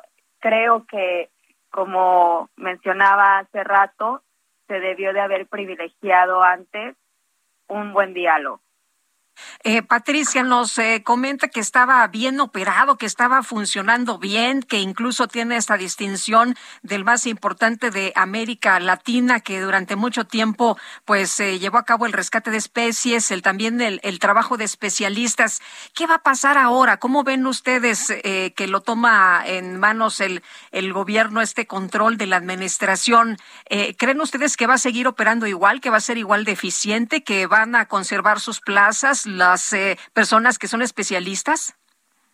Esto es lo que nos preocupa. Al pasar a gobierno del Estado sabemos que empieza a haber una burocracia en cuestión de recaudación de los recursos. Por ejemplo, el dinero que entraba antes a la taquilla, pues entraba directamente hacia la alimentación de los peces, el mantenimiento del acuario, de todas las especies marinas, en fin. Ahora entra a gobierno del Estado y entra a una burocracia que va a tardar más tiempo en que llegue hacia el acuario o quién sabe si llegue al acuario. Entonces, creo que eso es algo muy este preocupante porque ahí habitan todas las especies marinas que hay y eso es lo que nosotros queremos resguardar y queremos alzar la voz porque nos preocupa. Además, como bien dices, tenía todas las distinciones tanto de nacionales como internacionales. El, eh, eh, ¿hay, alguna forma de defensa de, pues, del, fideicomiso que lleva o que llevaba hasta ahora este acuario? ¿Va a haber algún amparo? ¿Se sabe si hay algún tipo de defensa legal? Eso ya lo tiene que ver el, agente del fideicomiso y del patronato, el que era el presidente, y verlo ellos con gobierno del Estado. Nosotros como autoridad de la ciudad de Veracruz vamos a seguir levantando la voz en favor de los jarochos y en favor de las especies marinas que habitan ahí en el acuario. Muy bien, pues Patricia, gracias por conversar con nosotros esta mañana y si nos eh, permite, pues vamos a seguir conversando para ver cómo, cómo funciona. Claro que sí, vamos a seguir conversando y vamos a estar muy pendientes de que el funcionamiento sea lo mejor correcto y que sigan todas estas normas, tanto nacionales e internacionales, que ya se seguían desde hace mucho tiempo en el acuario de Veracruz. Muchas gracias, buenos días. Muchísimas gracias, un saludo. Bueno, pues vamos a ver qué, qué, sucede con este acuario. Me parece muy inquietante la forma en que se procedió, como nos dice la propia presidenta municipal de Veracruz. Era un acuario que funcionaba bien y muchas veces el gobierno pues tiene otras prioridades, ¿no? Esperemos que esto no se convierta en una tragedia para pues los animales, los, los peces que se ubican en este acuario. Estaremos al pendiente también. Son las ocho con dieciocho minutos. La Secretaría de Gobernación lamentó que el Poder Judicial de la Federación obstaculice el caso Ayotzinapa. París Alejandro Salazar nos tiene información. Adelante. Buenos días, Sergio Lupita. El subsecretario de Derechos Humanos, Alejandro Encinas, aseguró que el Poder Judicial de la Federación obstaculiza el acceso a la justicia en el caso Ayotzinapa. Lamentó que los esfuerzos de la Comisión Presidencial para la Verdad y el acceso a la justicia en el caso Ayotzinapa y la Fiscalía General de la República para garantizar la justicia por la desaparición de los 43 normalistas sean entorpecidos por jueces del Poder Judicial de la Federación. Esto tras darse a conocer que dos integrantes del grupo delincuencial Los Tilos de Iguala Guerrero fueron eximidos del delito de delincuencia organizada. Es que el juez segundo del Distrito de Procesos Penales Federales del Estado de México, Enrique Beltrán, consideró que los imputados ya habían sido juzgados por este delito, por lo tanto, no podían ser procesados nuevamente. Esto a pesar de que la PGR presentó un trabajo de investigación con pruebas obtenidas de manera legal y estas fueron desechadas por el juez. Los dos integrantes de los tiros todavía continúan detenidos porque también son investigados por la participación en la desaparición de los normalistas de Ayotzinapa. Sergio Lupita, esa es la información.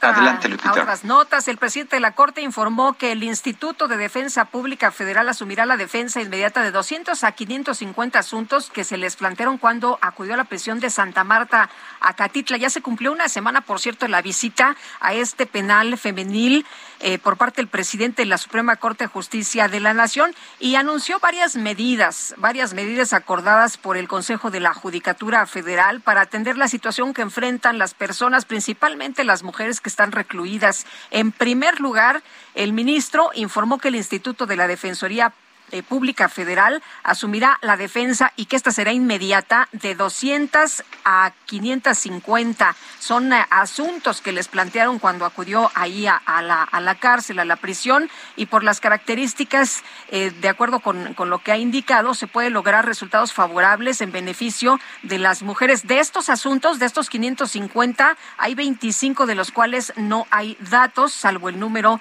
de la causa penal.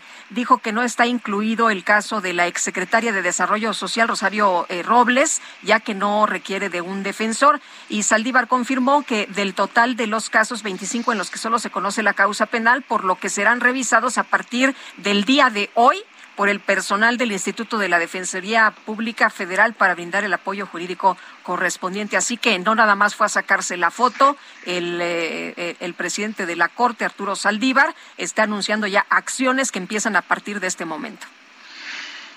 Bueno, vamos, vamos con otros temas. La diputada de Morena, Nelly Minerva Carrasco, informó que la iniciativa de ley de personas defensoras de derechos humanos y periodistas será presentada en la Cámara de Diputados en el próximo periodo ordinario de sesiones. Esto sería en septiembre.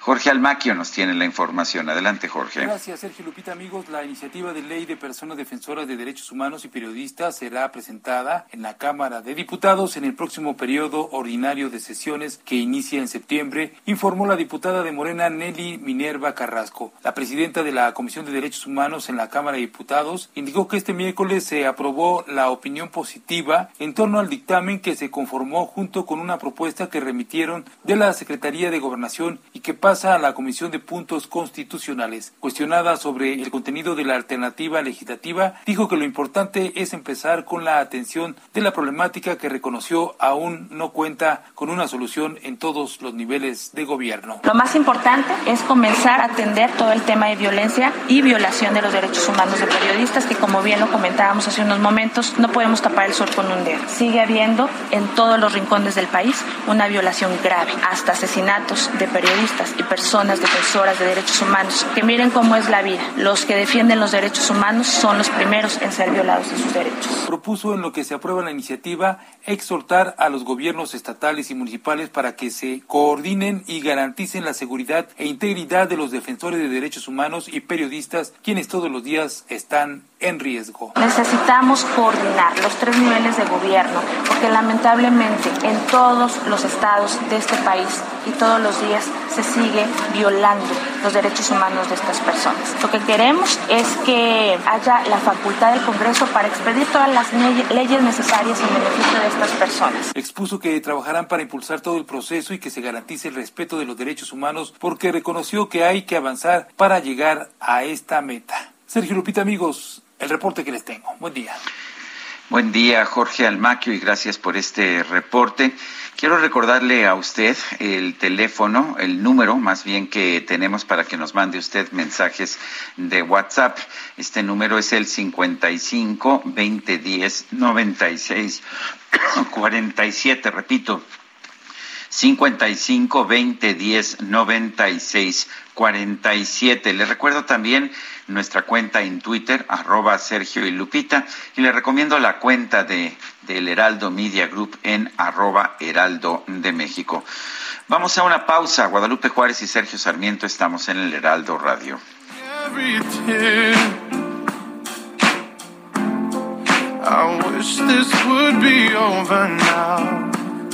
I know I still need.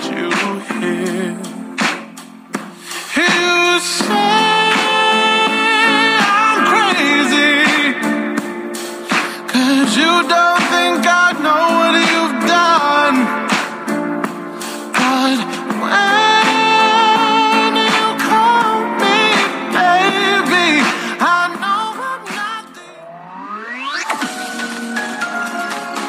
Sarmiento y Lupita Juárez quieren conocer tu opinión, tus comentarios o simplemente envía un saludo para ser más cálida esta mañana. Envía tus mensajes al WhatsApp 5520 109647.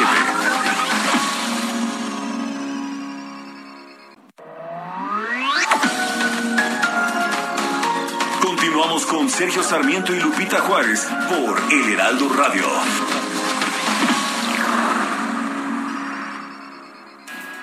Jaque Mate con Sergio. Life is made up of many gorgeous moments. Cherish them all, big and small, with Blue Nile. Whether it's for yourself or a loved one, Blue Nile's unrivaled selection of expertly crafted fine jewelry and statement pieces help make all your moments sparkle. Blue Nile's experts are on hand to guide you, and their diamond guarantee ensures you get the highest quality at the best price. Celebrate a life well lived in the most radiant way and save up to 30% at BlueNile.com. That's BlueNile.com.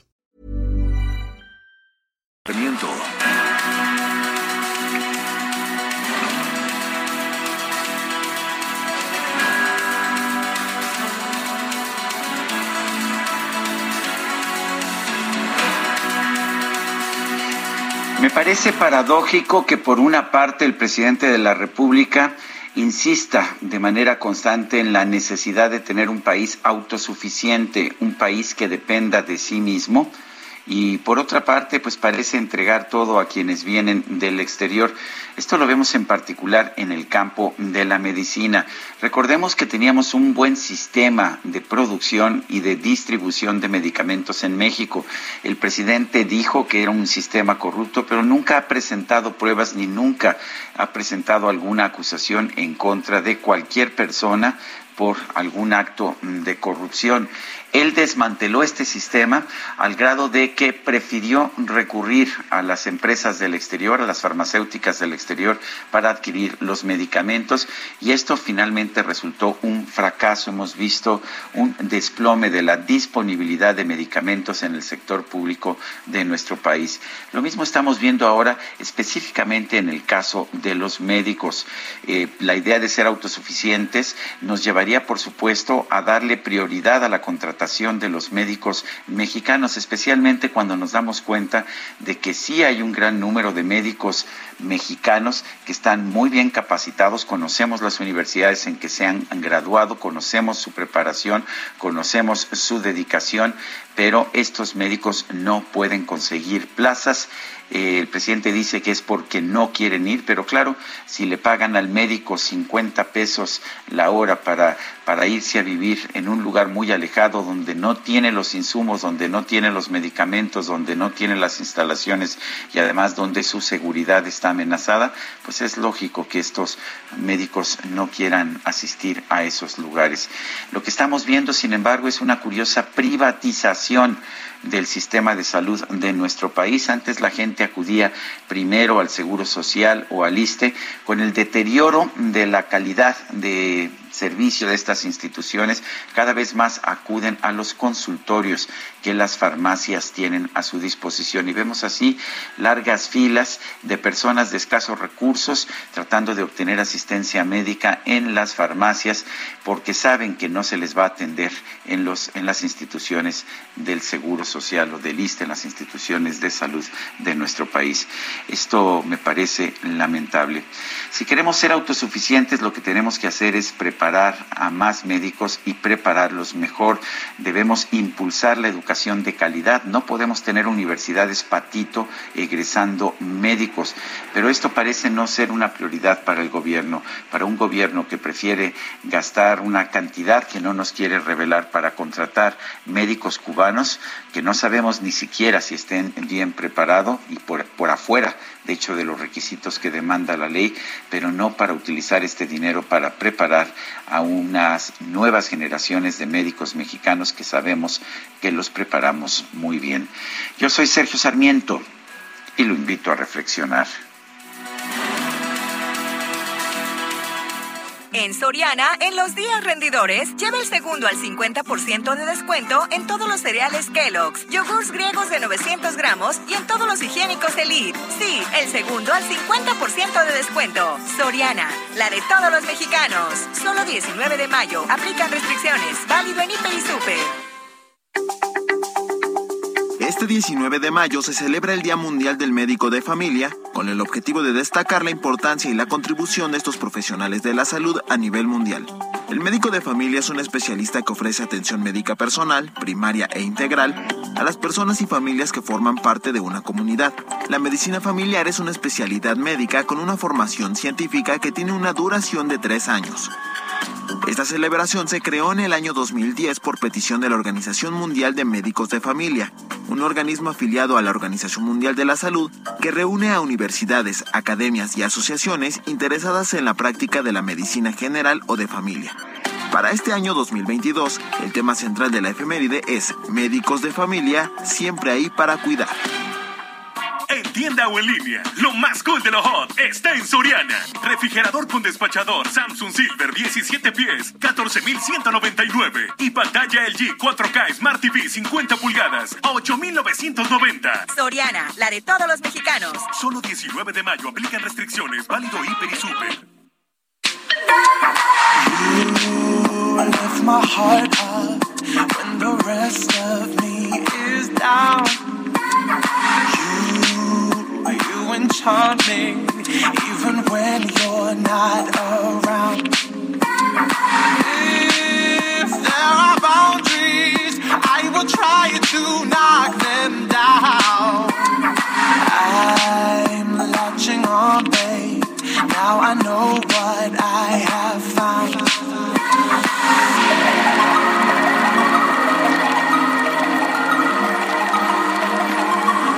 Seguimos escuchando música de Sam Smith, quien hoy cumple 30 años. Esto es Disclosure, Revelación, y participa en esta canción Latch.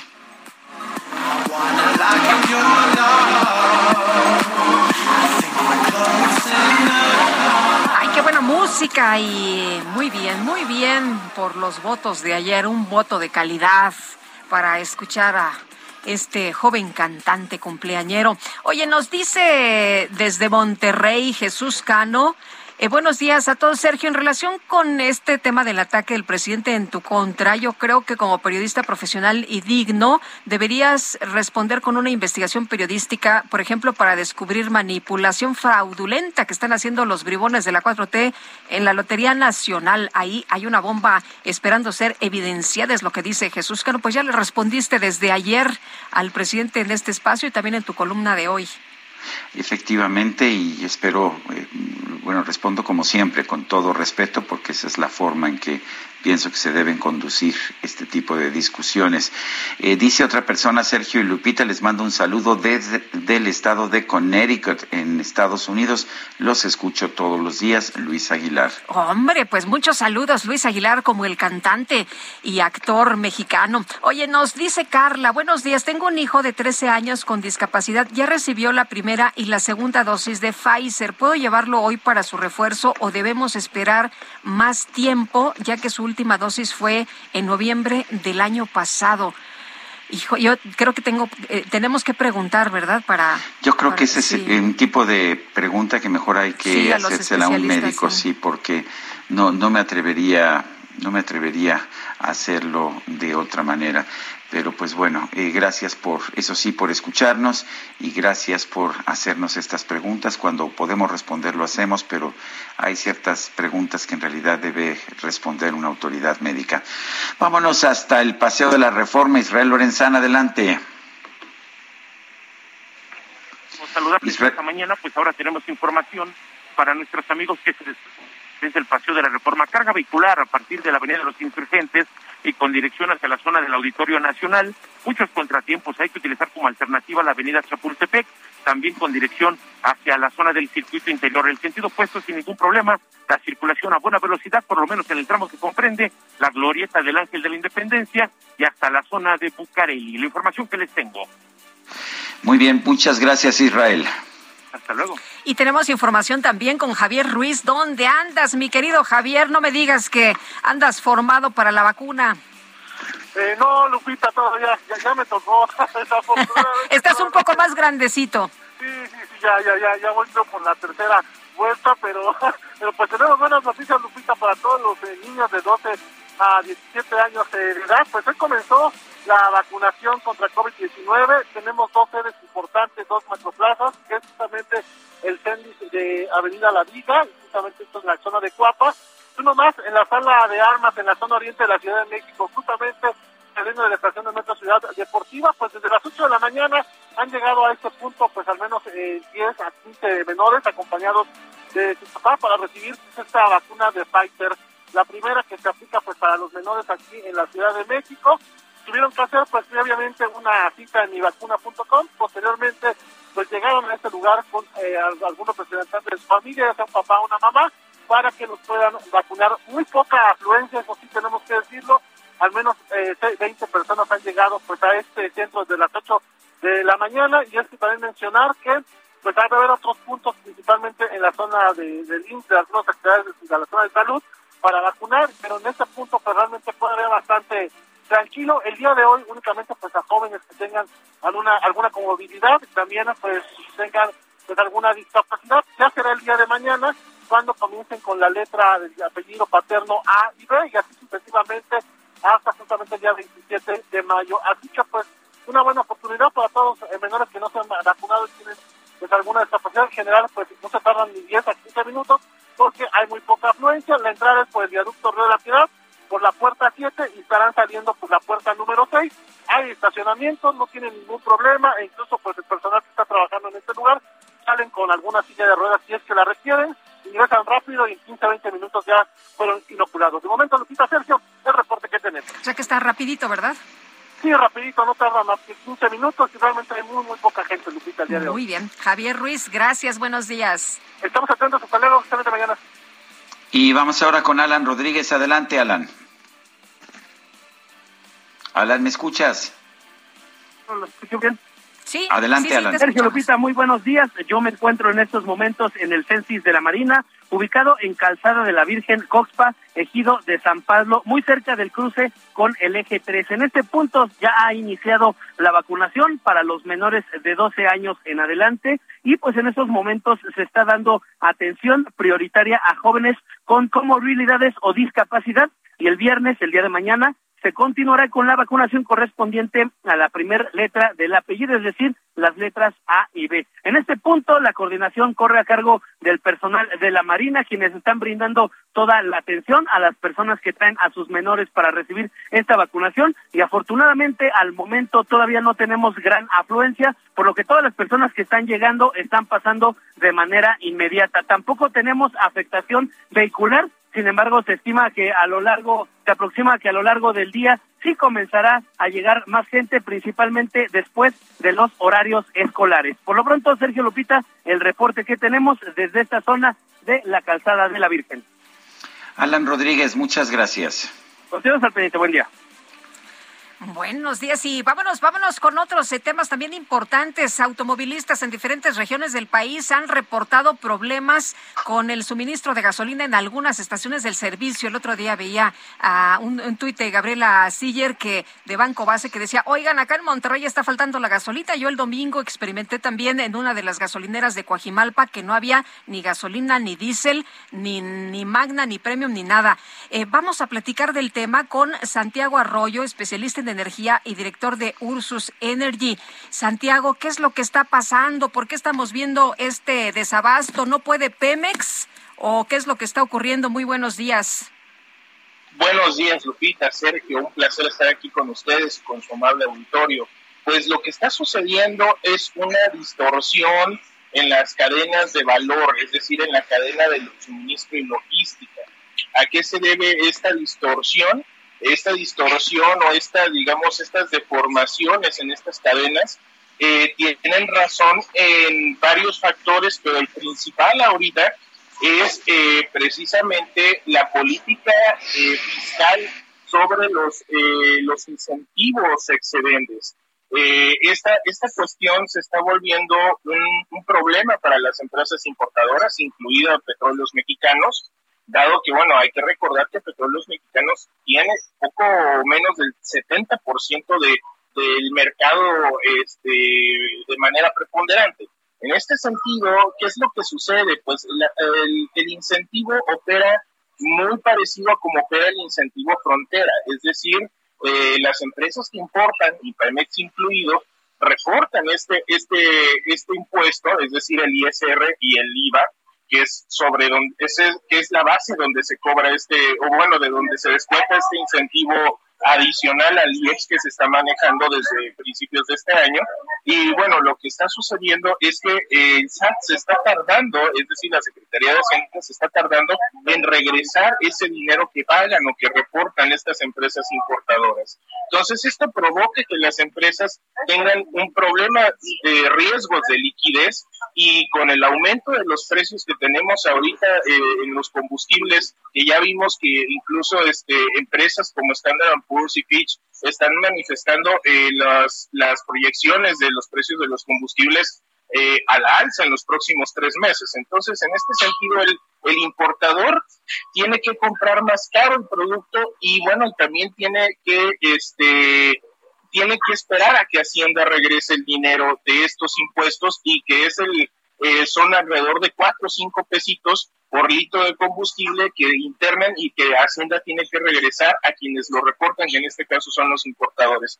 Entonces eso provoca que se que, que las empresas vayan eh, modulando o modificando las cadenas de suministro y obviamente tienen dos opciones, o alargarlas en el tiempo, es decir, aplazar eh, los tiempos de, internamiento, o en todo caso someter a presiones financieras a sus empresas, que a pesar de que, por ejemplo, Petróleos Mexicanos tiene la fortaleza del PEF, es decir, el presupuesto de egresos de la federación, pues tampoco eh, la, las, los directivos de Pemex Transformación Industrial y de Pemex eh, Comercio Internacional, pues no van a someter a un riesgo innecesario. Entonces, ¿qué es lo que hacen? Patean la bola, entre comillas, por así decirlo, patean la bola y hacen que esta, este, este suministro se alargue y por tanto en algunos puntos del país exista esta escasez o racionamiento de producto en algunos puntos muy específicos. De hecho, estaba comentando Valeria Moy con, con mi colega y admirada Rosanetti Barrios el día de ayer en uno de sus podcasts,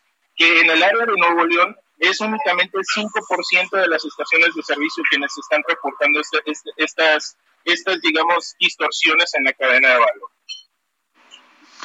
Bueno, entonces sí estamos viendo escasez, es una escasez uh, estructural producto del cambio de reglas de esta, pues de esta, este subsidio que se está aplicando a la gasolina que no puede ser instantáneo, pero sí, eh, ¿tú, ves la posibilidad de que esto se pueda mejorar en las próximas semanas o tendremos, tendremos que esperar a que bajen los precios del petróleo internacional?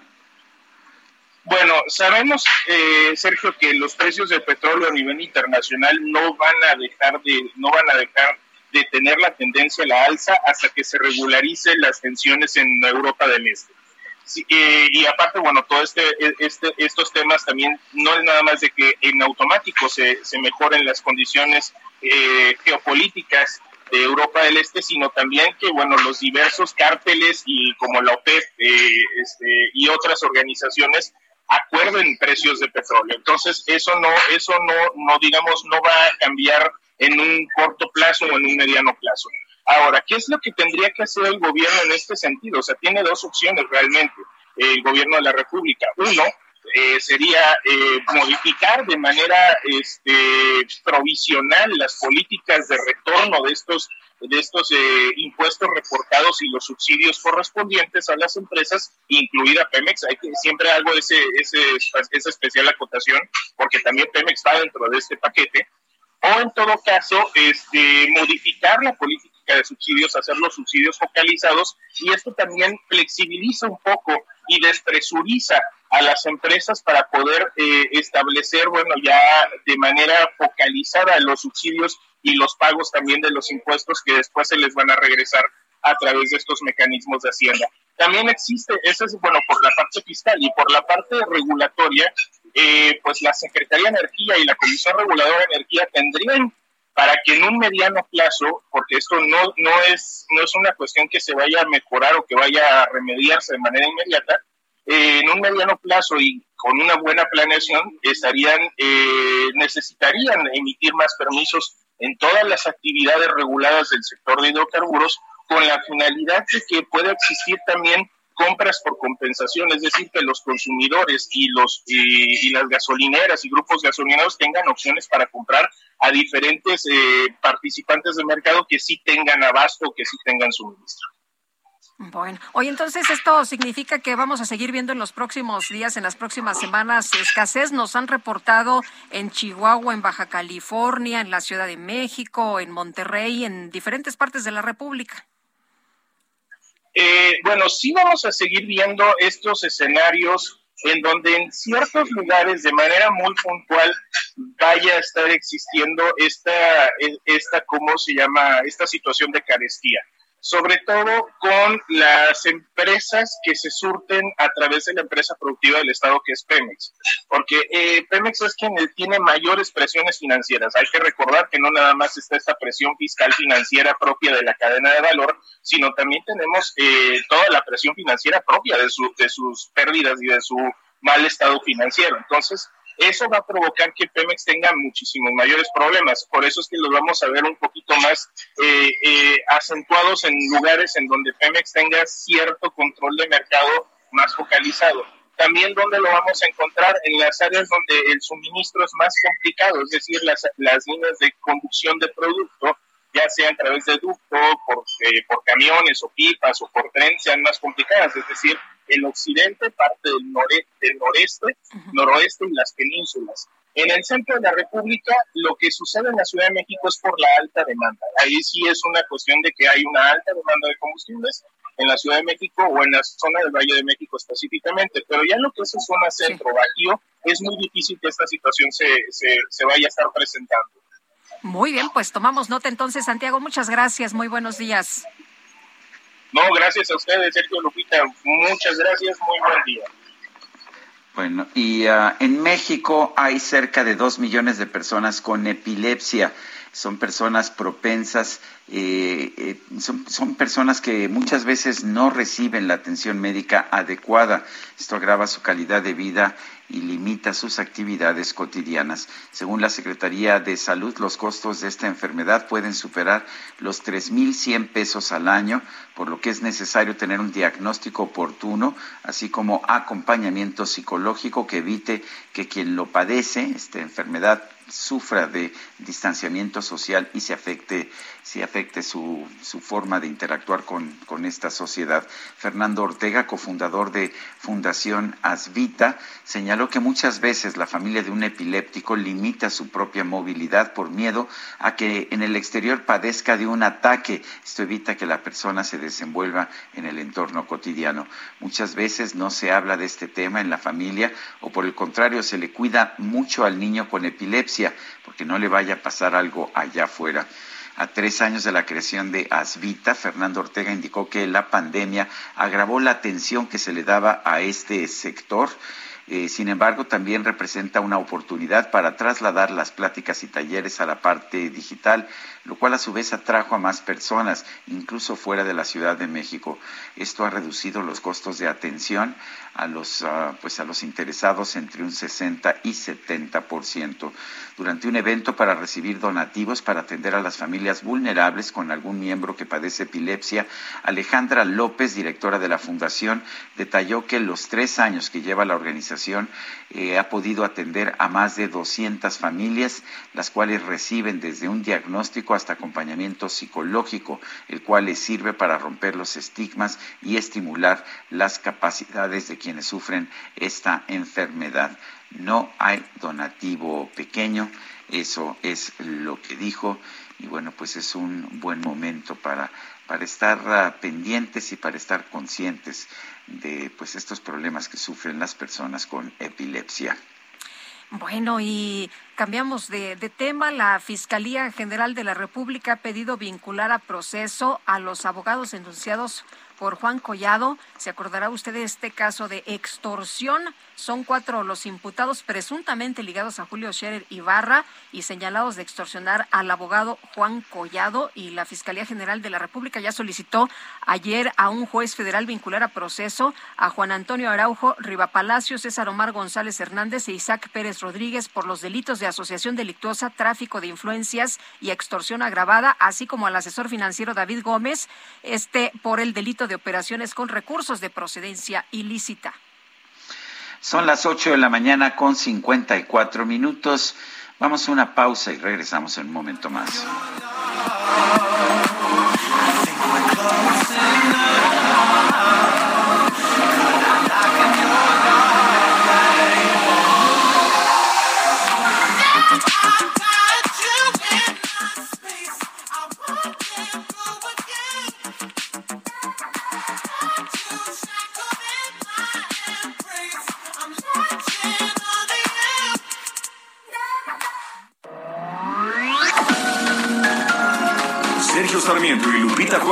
Quieren conocer tu opinión, tus comentarios o simplemente envía un saludo para ser más cálida esta mañana.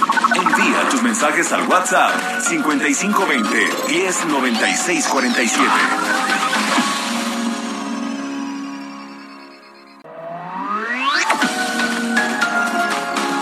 Continuamos con Sergio Sarmiento y Lupita Juárez por El Heraldo Radio.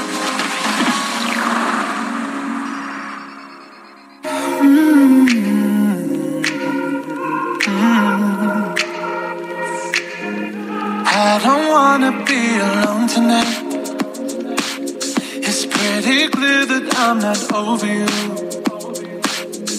I'm still thinking about the things you do. So I don't wanna be alone tonight, alone tonight, alone tonight. Can you fight the fight? I need somebody who can take control. I know exactly what I need to do. Cause I don't wanna be alone tonight, alone tonight, alone tonight. Look what you made me do. I'm with somebody new.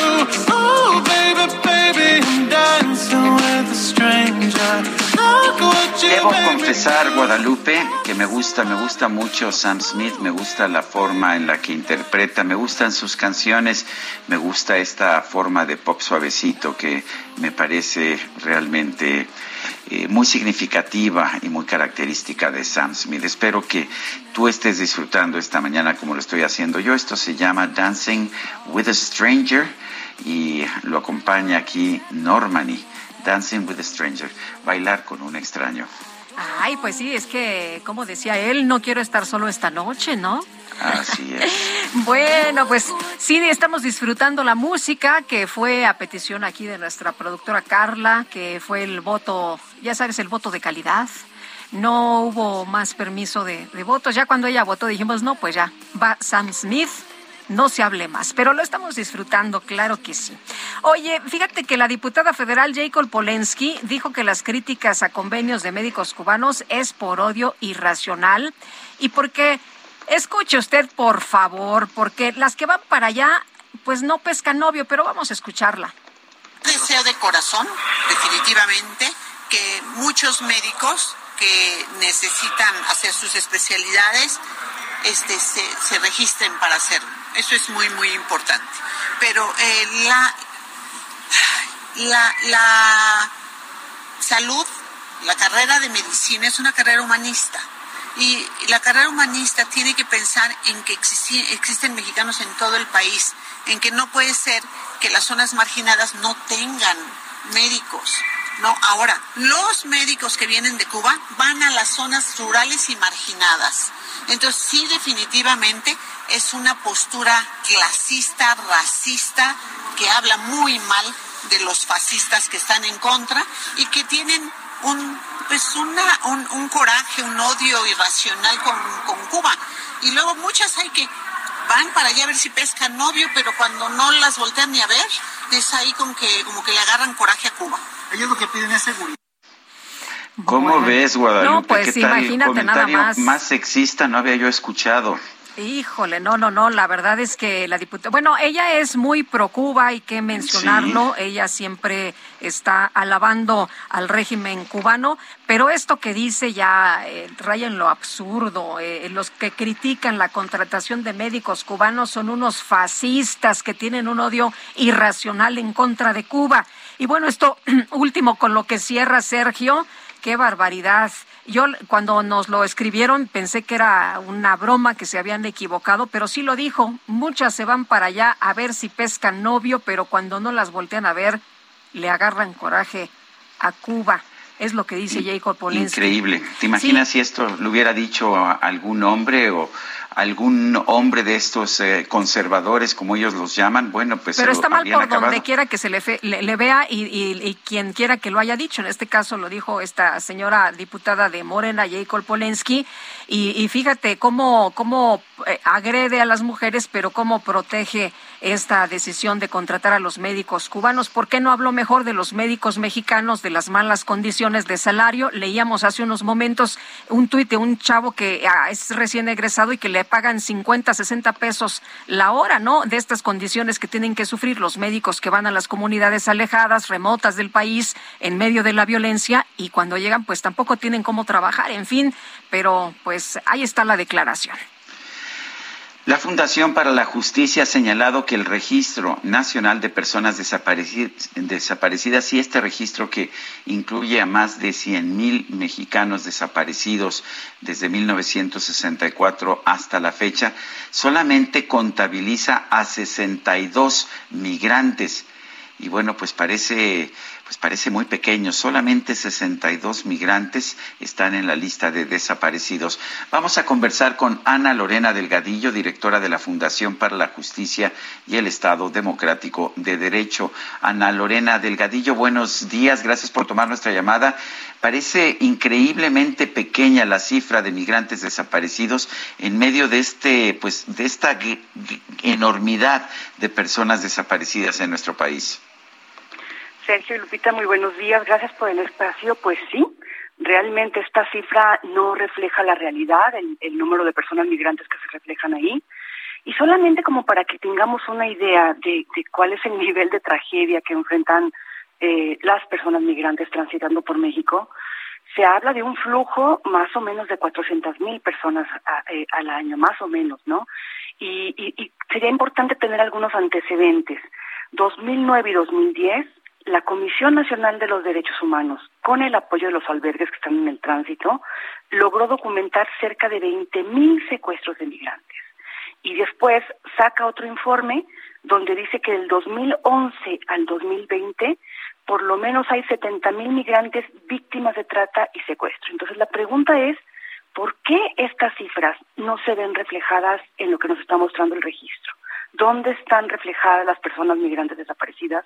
¿Y qué ha pasado con estas cifras que fueron reportadas por la CNDH, que no sabemos si estas personas fueron localizadas o se encuentran desaparecidas?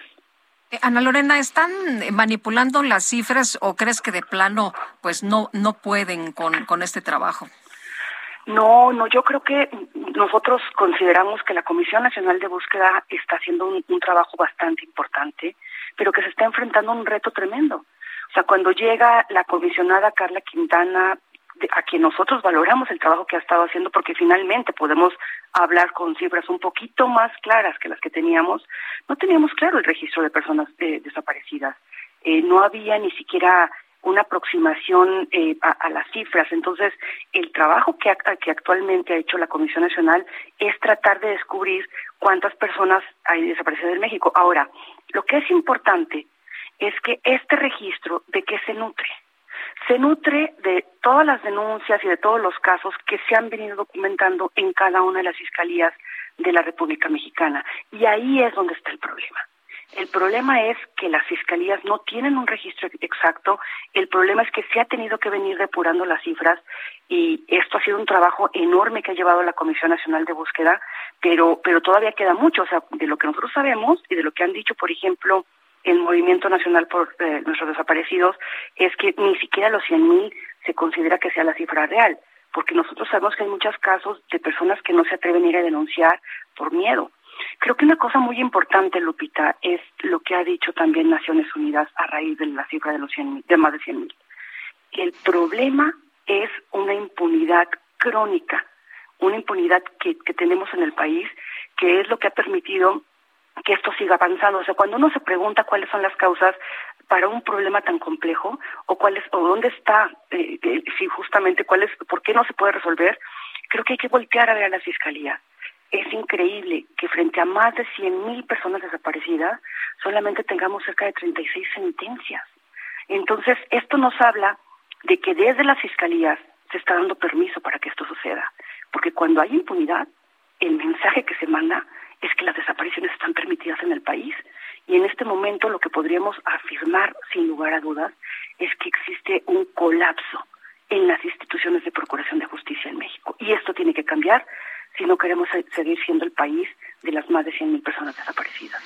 Ahora, Ana Lorena, en el caso de los migrantes las cosas pues son todavía más complicadas porque muchas veces no tienen familiares, no hay quien señale que desaparecieron, no hay registros de que estén en el país. Esto pues sí hace mucho más difícil tener una contabilidad realista sobre las personas desaparecidas. Completamente de acuerdo, Sergio. Nosotros acompañamos a más de 210 familias con casos de, de, de desaparición, personas migrantes, y lo que vemos es que familias, incluso por ejemplo de comunidades indígenas en Guatemala, pues es, les es ya difícil llegar a la capital para denunciar y llegar a México es imposible. Sin embargo, se han construido cosas y ahí es donde nos preocupa a nosotros que no se haya logrado avanzar, Sergio. Por ejemplo, desde el año 2015 logramos empujar con la entonces PGR un acuerdo para crear el mecanismo eh, de apoyo exterior para las personas migrantes. ¿De qué se trata? Bien sencillo, de que embajadas y consulados mexicanos se abran para que estas familias puedan ir directamente ahí a denunciar un caso de desaparición y un caso de, por ejemplo, de ejecución de migrantes. Nosotros hemos venido ingresando algunos casos, pero ¿cuál es el problema? El problema es que Relaciones Exteriores y la Fiscalía General de la República, concretamente la Fiscalía de Derechos Humanos, no han querido que salgan los lineamientos para que estas oficinas se abran y cualquier persona pueda llegar. Es decir, por falta de unos lineamientos no podemos avanzar para que las familias migrantes tengan acceso a la justicia. Es meramente un tema de voluntad política. Bueno, pues yo quiero agradecerte, Ana Lorena Delgadillo, directora de la Fundación para la Justicia y el Estado Democrático de Derecho, el haber conversado con nosotros esta mañana. Muchísimas gracias por el espacio y saludos a, a todas las personas que nos están escuchando.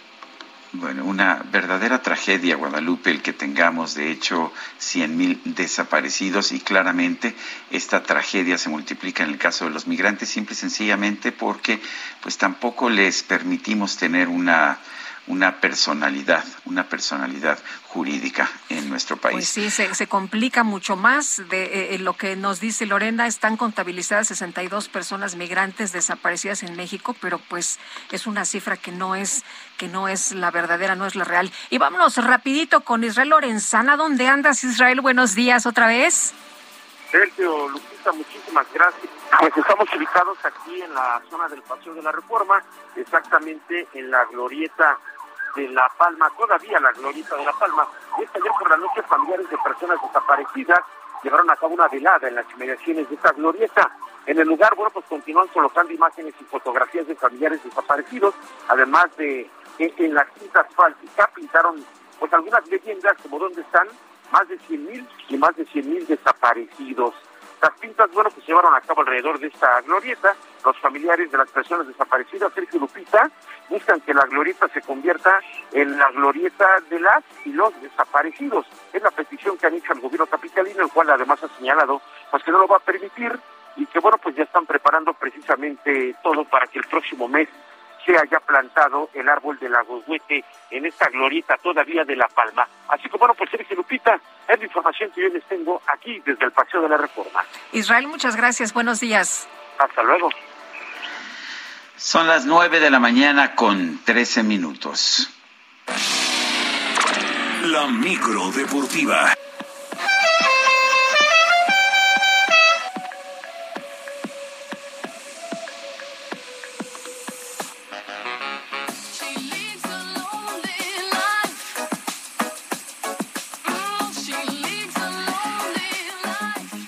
Bueno, pues viene, viene muy sueco nuestro querido Julio Romero. Estamos escuchando a Jenny Cecilia Bergren, cantante sueca, vocalista del grupo sueco eh, Ace of Base.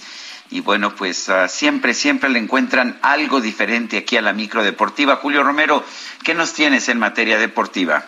¿Cómo estás, Sergio Lupita, amigos del auditorio? Muy buenos días, qué placer saludarles.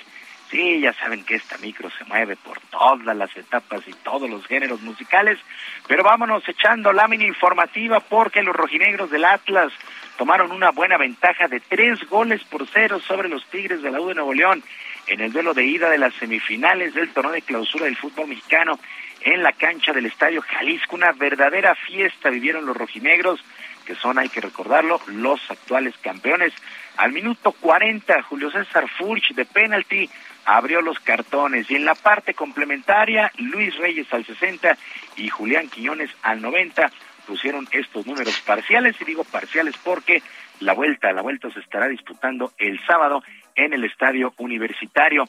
Por lo pronto, visiblemente molesto, como ya es una costumbre cada que pierde, el entrenador de los Tigres, Miguel Herrera, sabe que tienen muy complicada la eliminatoria, ya que el Atlas lleva por ahí de 70 duelos que no recibe más de tres goles, pero confía en sus jugadores y en el apoyo de su afición para darle la vuelta al marcador. Escuchamos a Miguel Herrera, técnico de Tigres.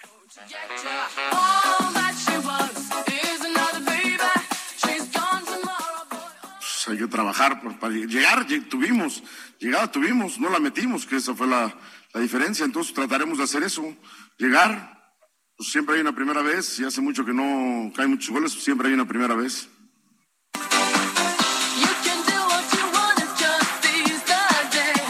En eso, en eso confía Miguel Herrera en que haya goles el próximo sábado, pero también de tener la ofensiva del Atlas está algo complicado. Y en contraparte, Diego Coca, técnico del conjunto Tapatío, pidió que ya les den su mérito en esta liguilla, donde han sido contundentes, han mostrado una buena defensa y van directamente al bicampeonato. Escuchamos a Diego Coca, técnico del Atlas.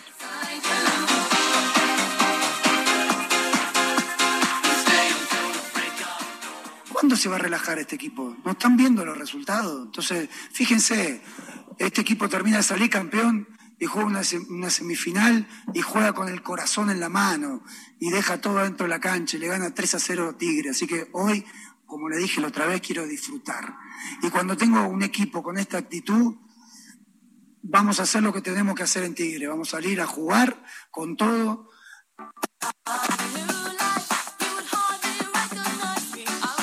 Bueno, 3 por 0, ¿qué necesita el conjunto de Tigres?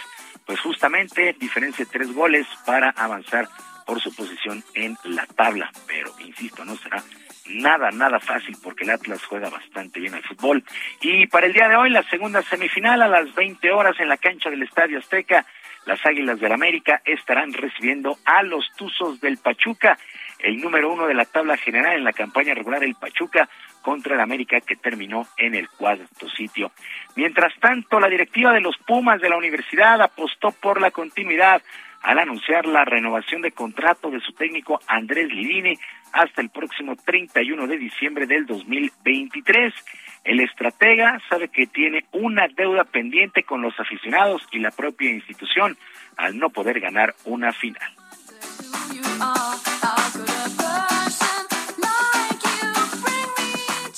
Estoy mejor, he sumado kilómetros en esta experiencia, en, este, en esta profesión que es tan compleja.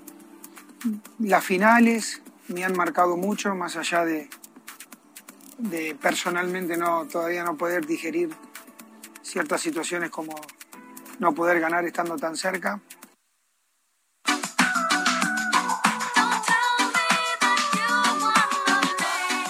Renovación de Andrés Lilini, ahora falta que le traigan también jugadores porque no es tan fácil con planteles tan cortos.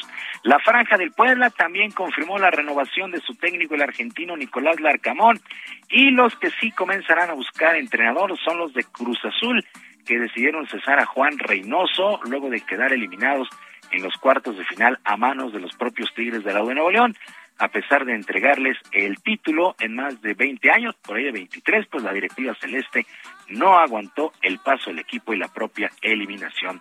Mientras tanto, en un juego que se fue hasta los penaltis, el Eintracht Frankfurt conquistó el título de la Europa League que se jugó en Sevilla y luego de vencer al Rangers de Escocia en los 90 minutos reglamentarios y en los tiempos extras el marcador terminó empatado a un gol y ya desde los 11 pasos los alemanes no fallaron un solo disparo, mientras que los escoceses solamente erraron un tiro. Así las cosas, el Eintracht Frankfurt, campeón de la Europa League. Actividad en los playoffs en el básquetbol de la NBA. Arrancó la final de la conferencia en el oeste y los guerreros de Golden State superaron 112-87 a los Mavericks de Dallas a pesar de la actuación de Luka Doncic que consiguió 20 puntos para los Mavericks. Eh, para los Mavericks, la, eh, pues su contraparte Stephen Curry logró 21 puntos para Golden State. El mexicano Juan Toscano estuvo en la duela por ahí de cinco minutos para los guerreros. Para el día de hoy, con ventaja de un juego a cero, el calor de Miami estará enfrentando a los Celtics de Boston. Hay que recordar que estas finales son a ganar cuatro de posibles siete duelos. La NBA en su máxima, su máxima expresión con las finales de conferencia. Sergio Lupita, amigos del auditorio, la información deportiva este jueves, que es un extraordinario día para todos. Muchas gracias, Julio Romero. Un fuerte abrazo. Buenos días. Buenos días. Vámonos, vámonos al resumen. Son las nueve con diecinueve, efectivamente. Desde Palacio Nacional, el presidente López Obrador aseguró que no está en contra de la UNAM. Sin embargo, denunció que muchos maestros de esta casa de estudios se convirtieron en aplaudidores del régimen de corrupción. Y no es cuestionar a la UNAM. Yo he hecho aquí algunos planteamientos, ¿no? Y se han malinterpretado porque me interesa mucho que esta institución importantísima, histórica de nuestro país, siga siendo una gran institución. Que no se mantengan cotos de poder, influyentismo, que no castiguen a los que no están de acuerdo con las posturas antineoliberales, porque se llegó al extremo de que la mayoría de los maestros eran aplaudidores del régimen de corrupción. Ricardo Mejía, el subsecretario de Seguridad Pública del Gobierno Federal, confirmó que se va a realizar una tercera necropsia al cuerpo de la joven Devani Escobar para conocer las causas reales de su muerte. Eh, ambos dictámenes tienen diferencias. Eh, uno aprecia que no hubo agresión sexual, otro aprecia que sí la hubo. Y también comentar que ayer en la reunión que se tuvo hubo la anuencia también para buscar una tercer opinión, un tercer dictamen para poder robustecer el análisis y poder esclarecer total y absolutamente cuál fue la causa de la muerte de Devani y a partir de ahí será muy importante para la investigación criminal. La Secretaría de Movilidad de Nuevo León confirmó que la tarifa del Metro de Monterrey va a tener un incremento gradual para pasar de 4.50 a 9 pesos en el 2025. El anuario estadístico de la Comisión de Filmaciones, la jefa de gobierno de la Ciudad de México, Claudia Sheinbaum, destacó que en 2021 la inversión generada por esta industria superó los 550 millones de dólares. El ex policía de Minneapolis, Thomas Lane, se declaró culpable de complicidad en el homicidio de George Floyd, por lo cual recibirá una condena de tres años de cárcel.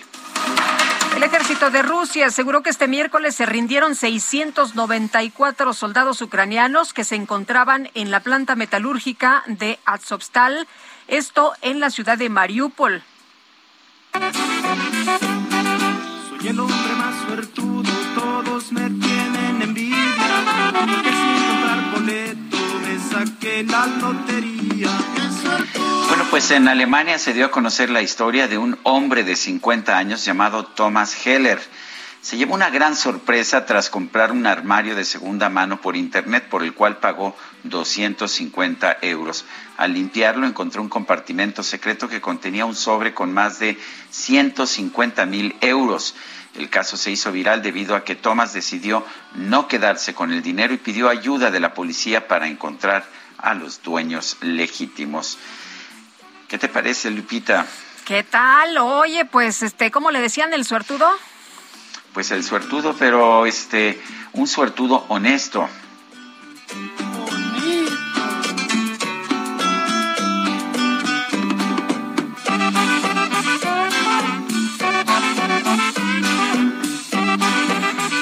Qué cosas.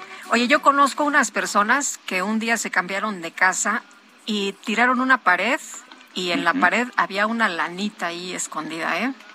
Luego te platico de quién se trata porque sí los conoces. Ah, sí, bueno. Sí, los conoces. Bueno, fíjese usted que a unos minutos del concierto masivo de Bronco por el 481 aniversario de la Fundación de Morelia, fue asesinado en pleno centro, en la capital, el empresario de espectáculos Mario García Rosales, el dueño de la empresa Diamante, murió luego de recibir cinco tiros. Imagínese nada más qué terrible. Esto sobre la calle de Pino Suárez, a tan solo dos cuadras de la presentación del grupo musical. El homicidio fue perpetrado por sujetos armados a plena luz del día. Pues sí, ya no les importa, ¿eh? Ya no les importa la hora, a pesar de que el presidente municipal de Morelia, Alfonso Martínez, había afirmado en la mañana de ayer que la seguridad para el evento estaba garantizado en el centro de la capital michoacana.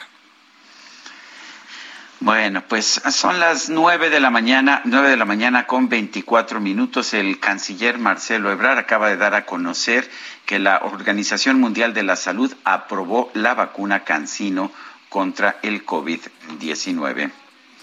Vamos a una pausa y regresamos.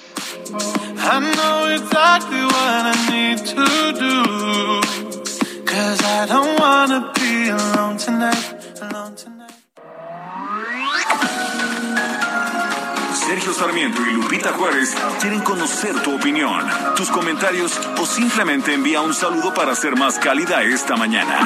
Envía tus mensajes al WhatsApp 5520 109647.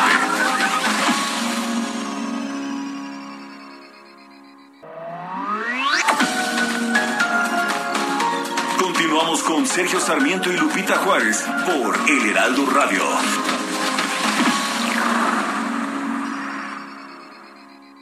Gracias, Sergio Sarmiento y Lupita Juárez, como siempre, un gusto saludarlos. ¿Qué tal amigos? Ser Club Premier es acumular puntos Premier en cada vuelo con Aeroméxico para después usarlos en más vuelos, equipaje adicional, ascensos de cabina y más. Recuerda que todos tus vuelos con Aeroméxico te dan puntos Premier. Acumúlalos ingresando tu número de cuenta al reservar tu vuelo o durante tu check-in. Si ya volaste y olvidaste acumular tu vuelo, tranquilo, tienes hasta seis meses para hacerlo. ¿Te estás preguntando qué puedo hacer con los puntos que acumulo? Puedes cambiarlos por más boletos de avión, artículos de la tienda en línea Club Premier, estancias de hotel, experiencias Premier y mucho más. Ingresa a clubpremier.com y descubre las más de 90 empresas afiliadas. Encuentra lo mejor en cada experiencia. Si aún no eres socio, inscríbete sin costo ahora. Gracias, Sergio Lupita. Buenos días. Gastrolab, historia, recetas, materia prima y un sinfín de cosas que a todos nos interesan. Hola amigos del Heraldo Radio, soy el chef Israel Arechiga de Gastrolab. Viendo que ya somos casi un millón de seguidores en TikTok, me encontré con una receta espectacular que si acompañamos un pescado o una carne nos va igual de bien. Y es justo el hummus, una preparación hecha a base de garbanzos, un poquito de ajo que si es confitado mucho mejor que crudo, un poquito de pimentón dulce, tahini, aceite de oliva virgen extra, limón de preferencia amarillo, sal y pimienta. Con esos ingredientes vamos a tener la base para hacer un hummus espectacular. ¿Cuáles serían las claves para que nos quede muy bueno? Ya lo decía anteriormente, ponemos el ajo en un poquito de aceite y lo vamos a cocinar a fuego muy bajo durante una media hora más o menos y ahora sí vamos a tener un ajo que se puede hacer puré prácticamente y que va a quitar toda la parte verde o áspera que va a tener al estar crudo. Por otra parte, el pimentón tiene que ser dulce y no picante para que el sabor sea más sutil. El resto de las cosas es muy sencilla y si le echan un ojo al TikTok de Gastrolab van a encontrar esta receta y más para tener una preparación más para acompañar un buen pescado, mariscos o carne. En tienda o en línea, lo más cool de lo hot está en Soriana. En todo el departamento de ropa exterior para dama. Compra uno y lleva el segundo al 70% de descuento. Combina como quieras. Y además 30% de descuento en todos los accesorios eléctricos para el cabello. Soriana, la de todos los mexicanos. Solo 19 de mayo aplica restricciones. Válido hiper y super. I'm done hating myself for feeling. I'm done crying myself away. I gotta leave and start the healing. But when you move like that, I just wanna stay. What have I become?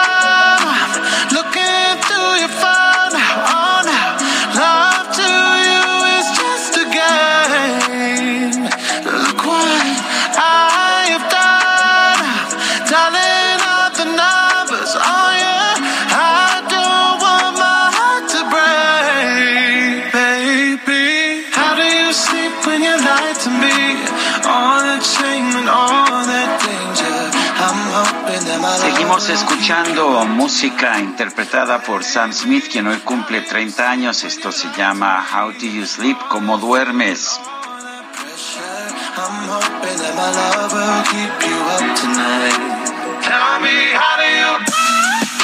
Pues ahorita con la calor, bueno, Regular, ¿verdad? regular son, déjame decirte.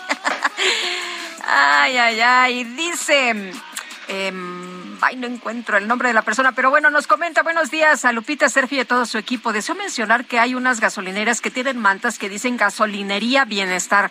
Pregunté si era del gobierno federal y respondieron que no, lo de ellos eh, eh, despachan a gente del gobierno que tiene una tarjeta que acreditan trabajar en el gobierno federal, donde hay crédito para cargar gasolina. Quiere decir que el gobierno regala gasolina a quien trabaja a favor de la 4T. Sería bueno que investigaran este caso, por favor. Mil gracias de antemano.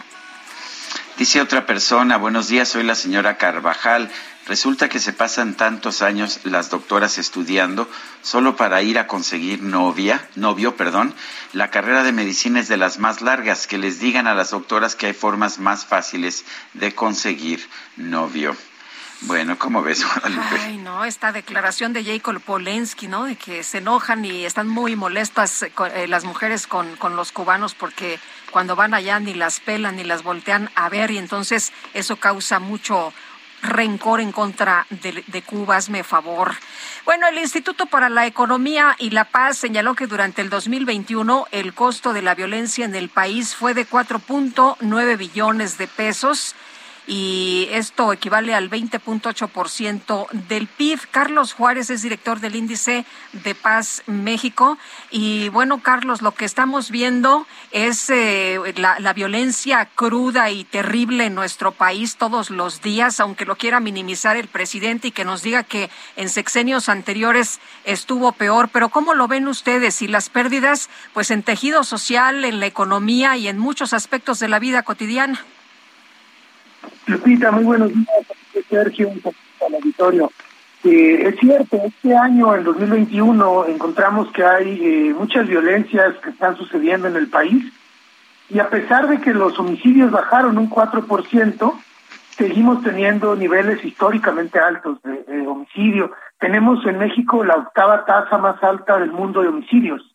Por ejemplo, otro dato es que para la población entre 15 y 35 años, el homicidio con arma de fuego se volvió ya la principal causa de muerte. Eh, bueno, pero esto, ¿cómo, ¿cómo, calculan ustedes el costo económico? Eh, sabemos, sabemos de esta acumulación de muertes en nuestro país, impresionante, pero ¿cómo se le calcula un costo económico?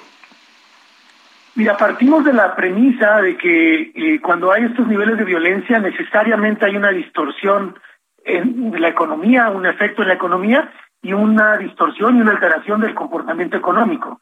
Eh, imaginemos que ante un evento de violencia se inhibe en ese espacio público el consumo, se inhiben las inversiones. Cuando sube la delincuencia hay que comprar más patrullas, más policías, pagarles, equiparlos. Si capturamos a los delincuentes hay que procesarlos y eso cuesta dinero. Si se declaran culpables hay que ponerlos en la cárcel y eso cuesta muchísimo dinero. Pero además la, las familias toman decisiones a partir de la inseguridad, invierten en herrerías, alarmas, cámaras, los negocios pagan seguros, tienen pérdidas e incluso hacemos una estimación más compleja todavía para calcular lo que la economía pierde como contribución eh, en consumo y productividad por las personas que son asesinadas. Todo esto lo ponemos en una gran, en una gran estimación que nos lleva a decir que la violencia en 2021 eh, impactó la economía mexicana eh, por el equivalente al 21% del PIB, 4.9 billones de pesos, o en términos per cápita, a cada mexicana y mexicano la violencia nos costó 38 mil pesos en 2021.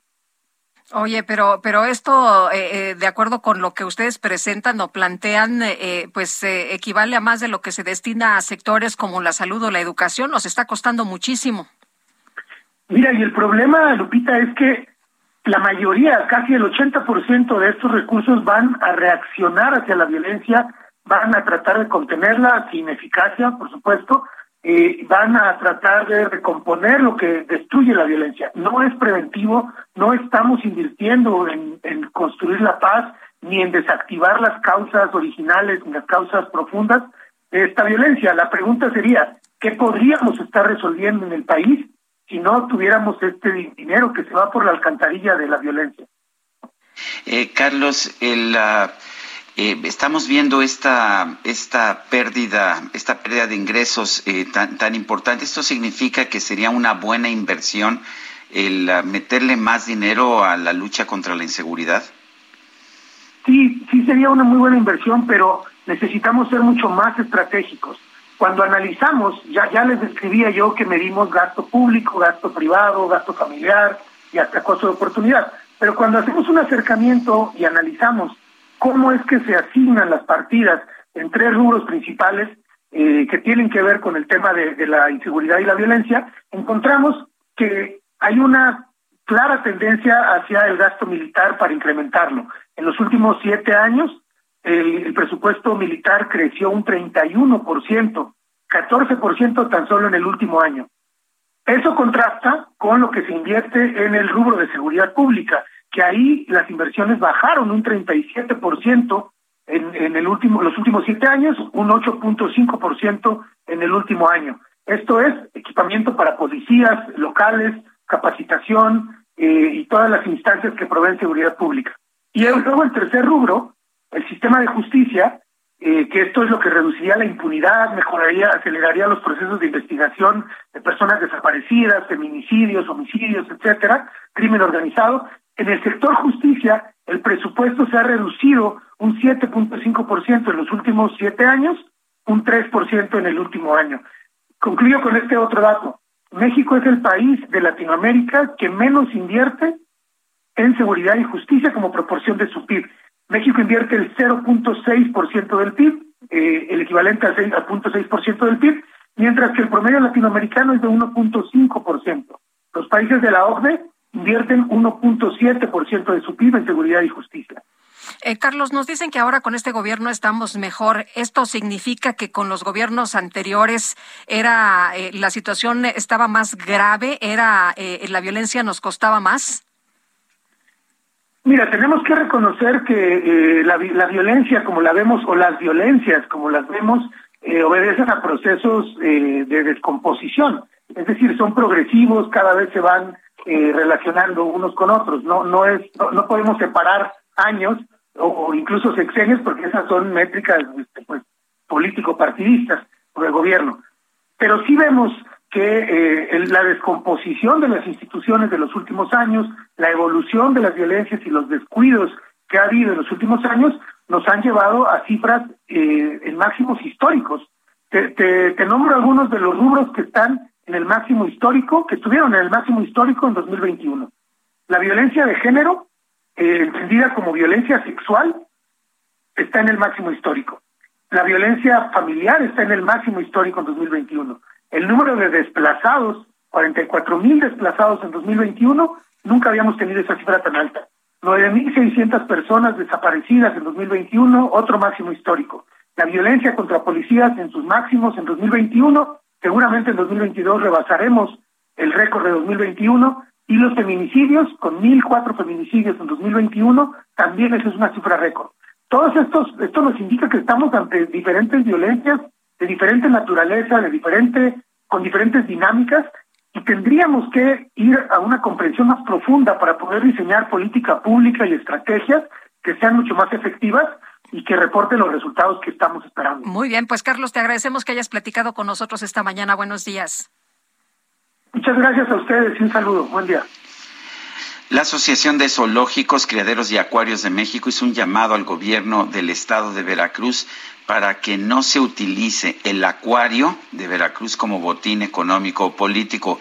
Ernesto Zazueta es director de esta Asociación de Zoológicos, Criaderos y Acuarios de México. Ernesto, gracias por tomar nuestra llamada. Eh, en primer lugar, explícanos exactamente cuál fue el argumento que utilizó el gobierno del estado de Veracruz para apropiarse del acuario de Veracruz. Hola, buenos días, muchas gracias por tomarnos en cuenta. Fíjate que eh, nosotros, lo que nosotros sabemos en el tema, nosotros, te voy a aclarar algo antes, estamos más en el tema del bienestar animal que en el tema eh, como tal administrativo. Pero lo que tenemos entendido nosotros es que el gobierno de Veracruz desde su inicio es un gobierno, o es un gobierno, el Acuario Veracruz desde su inicio eh, fue creado por el gobierno y se formó un fideicomiso. Eh, lo lamentable de esto es no que el gobierno haya, pues, de alguna manera eh, deshecho el fideicomiso. El problema en esto es que en cosas públicas, políticas o botines de gobierno o como le quieran llamar, eh, los animales no pueden esperar a ser atendidos porque los animales son seres que necesitan de atención día con día. Eh, van, clausuran el acuario, es un caos. Eh, espero y no empiecen a despedir a los especialistas. Y yo creo que más allá del problema de quién lo administre o no lo administre, el problema más grande ahí es el bienestar de los animales y es en donde nosotros eh, pues alzamos la voz de que pues por estar peleando una caja chica como lo es en muchas partes, una institución tan exitosa como el Acuario de Veracruz, los animales se los vayan a llevar entre las patas. Eso es lo que nosotros estamos muy preocupados, eh, porque realmente el personal que está ahí, yo hablo del personal de operación, no el administrativo, no es el tema de nosotros, es personal que tiene muchos años trabajando en el acuario y es gente que aparte de ser estudiada, independientemente de su estudio, es gente que sabe, ha aprendido y se ha especializado en cada animal que tiene el acuario. No es algo que se pueda aprender, ya salí de la escuela, me voy al acuario, no, es, ya salí de la escuela y me voy a ir a especializar y a que me enseñen para tratar a los animales. Y desgraciadamente pasa mucho en las instituciones que son de gobierno, el zoológicas, hablando zoológicas, que llega el nuevo gobierno y llega el primo de un amigo que era una persona que se dedicaba, no sé, un abogado, un administrador sin ninguna especialidad en el tema de los animales o simplemente el primo de un amigo que era un veterinario que ve perritos y gatitos, que pues está bien, pero esa es su especialidad. Entonces, no se fijan en eso la mayor de las veces, porque este problema lo hemos visto a lo largo de los años en las carnes. Llega el primo, ay, metan a mi primo porque no tiene trabajo y está en un rancho viendo vacas esto es algo muy especializado. Ernesto, de hecho, de hecho había temor del personal porque lo fueran a despedir y como tú mencionas es personal especializado. Ya hay personas que dicen que pues se tienen ya están esperando los próximos días cuál será la decisión del gobierno y sí tenían pues mucho miedo de que los fueran a dejar sin trabajo, pero sobre todo por este tema de, de los animales que necesitan ser cuidados por gente que, que le sepa. Claro, así es, es por lo que estamos nosotros muy preocupados en lo que hacen una transición no hay no hay miles de gentes que sepan hacer lo que ellos hacen. Los ellos han participado, bueno, tienen el récord mundial de mantenimiento del tiburón tigre, que es algo muy especial y es el único lugar donde han logrado sobrevivir al tiburón tigre. Eh, tienen el único pez tierra vivo en el Golfo de México, que se tiene reporte ha logrado reproducir, fue el primero en reproducir el pingüino de Humboldt y fueron los que enseñaron a todos los demás en el país. Llegaron como 10 pingüinos y han salido más de treinta y tantos, no sé si hasta 40. Y los varamientos son de la red de varamiento de mamíferos marinos, gente muy especializada, siempre están al rescate porque no hay, no hay, digo, si ya vimos que Profepa de por sí cada vez tienen menos inspectores, pero aún así ni sus mismos inspectores tienen la expertise que tiene esta gente para rescatar esos animales. Yo quiero saber quién de Profepa y quién de esa gente tenga la expertise para ir a rescatar un delfín, un lobo marino, un manatí, cuando lo de Tabasco que hubo hace años en el 2018, ellos fueron de los que más participaron porque es gente que sabe mucho. Y esa es nuestra preocupación, es un gran problema que se peleen como botín o como caja chica una institución tan importante como es el Acuario de la Cruz. Es el más importante de América Latina y tiene muchos programas de conservación. Nosotros estamos muy preocupados por eso y le pedimos al gobierno que pare ojo porque no está bien si van a sacar a la gente y la gente está, por lo que se ha oído, está muy preocupada por los animales, ¿qué va a pasar por ellos? Pues yo te agradezco, Ernesto Zazueta, director de la Asociación de Zoológicos, Criaderos y Acuarios de México, el que nos hayas permitido comprender este aspecto del problema. Muchas gracias a ustedes y estamos para servirles. Gracias, buenos días. Son las nueve de la mañana con cuarenta y nueve minutos. En Soriana, en los días rendidores, aprovecha que solo hoy 19 de mayo, en Medicina Ética, compras un medicamento y te llevas el segundo al 50% de descuento. Sí, el segundo al 50%. Soriana, la de todos los mexicanos. Consulta en tiendas medicamentos participantes. Aplica restricciones. Válido en Hiper y Super. En su conferencia de prensa de esta mañana, el presidente López Obrador envió una felicitación a la escritora Elena Poniatowska por su cumpleaños número 90. Elenita, un abrazo cariñoso, la queremos mucho, es eh, un ángel, es una gran escritora de primer orden, una extraordinaria eh, escritora, pero además con dimensión social bueno, por otro lado, el presidente López Obrador confirmó que espera que hoy o mañana el gobierno de los Estados Unidos responda a su petición de no excluir a Cuba, Venezuela y Nicaragua de la Cumbre de las Américas.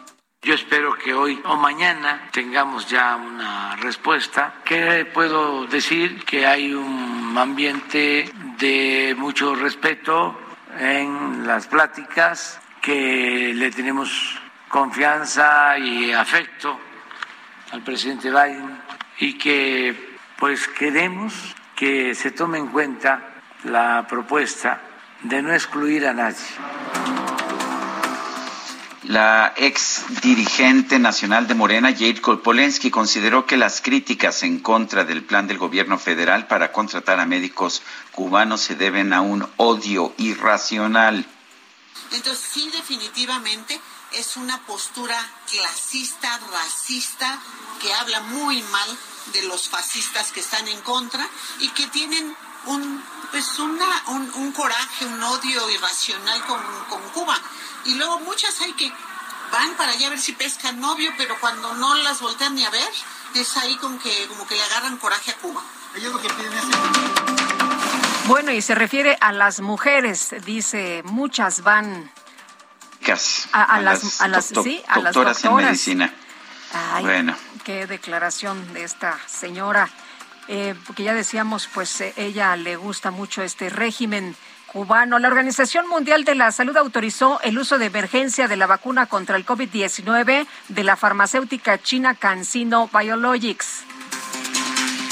Los ministros de Economía de los países del G7 se reúnen este jueves en Alemania para analizar diversas acciones enfocadas a fortalecer la economía de Ucrania.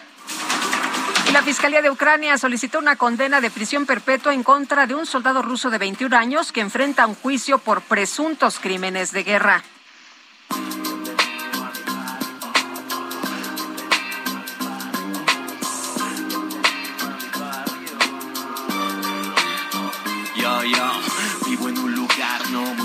Bueno, y luego de que se difundió una parodia musical sobre el presidente López Obrador con la voz del rapero estadounidense Eminem, el famoso freestyler mexicano Mauricio Hernández, mejor conocido como Asesino, lo escribe AZZ no, A-C-Z-I-N-O, Asesino, así se pronuncia, bicampeón del Red Bull Batalla de los Gallos Internacional, se puso a disposición del titular del Ejecutivo para defenderlo. Escribió, señor presidente, si quiere paro contra Eminem, nomás use el teléfono rojo y ahí estaré pasaron antes y salir del agujero del que son habitantes.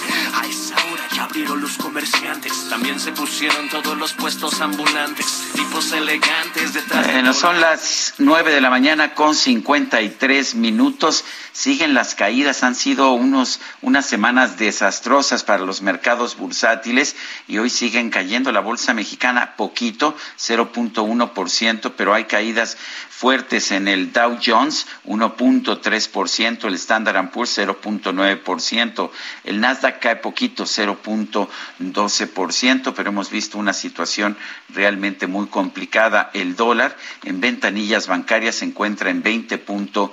44, mientras que en el mercado al mayoreo el dólar se ubica, está bien, está ganando de hecho 7 centavitos, 19.9686 pesos por dólar, de manera que la moneda mexicana sí se encuentra bien. ¿Y qué crees, Guadalupe? Y ahí no nos digas que ya se nos acabó el tiempo. Oye, rápidamente antes de irnos, Perú ha declarado una alerta sanitaria tras el aumento de casos de viruela del mono. Bueno, se nos acabó el tiempo, pero nos escuchamos mañana. Yo voy a estar tomando un avión hoy en la noche camino a Davos, Guadalupe, de manera que te encargo el changarro. Nos estaremos conectando a partir de, del, lunes con algunos comentarios. O sea que hasta el próximo, eh, hasta, bueno, hasta dentro de algunas semanas, pero tú, bueno, hasta dentro de algunos días y tú te quedas aquí a cargo. Adiós, Sergio.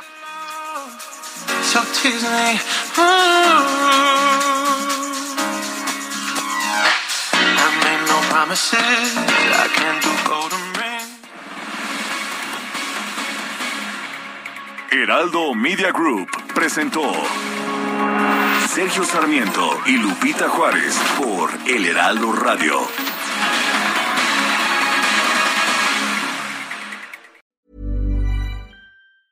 Tired of ads barging into your favorite news podcasts? Good news. Ad-free listening is available on Amazon Music for all the music plus top podcasts included with your Prime membership. Stay up to date on everything newsworthy by downloading the Amazon Music app for free or go to amazon.com slash news ad free. That's amazon.com slash news ad free to catch up on the latest episodes without the ads.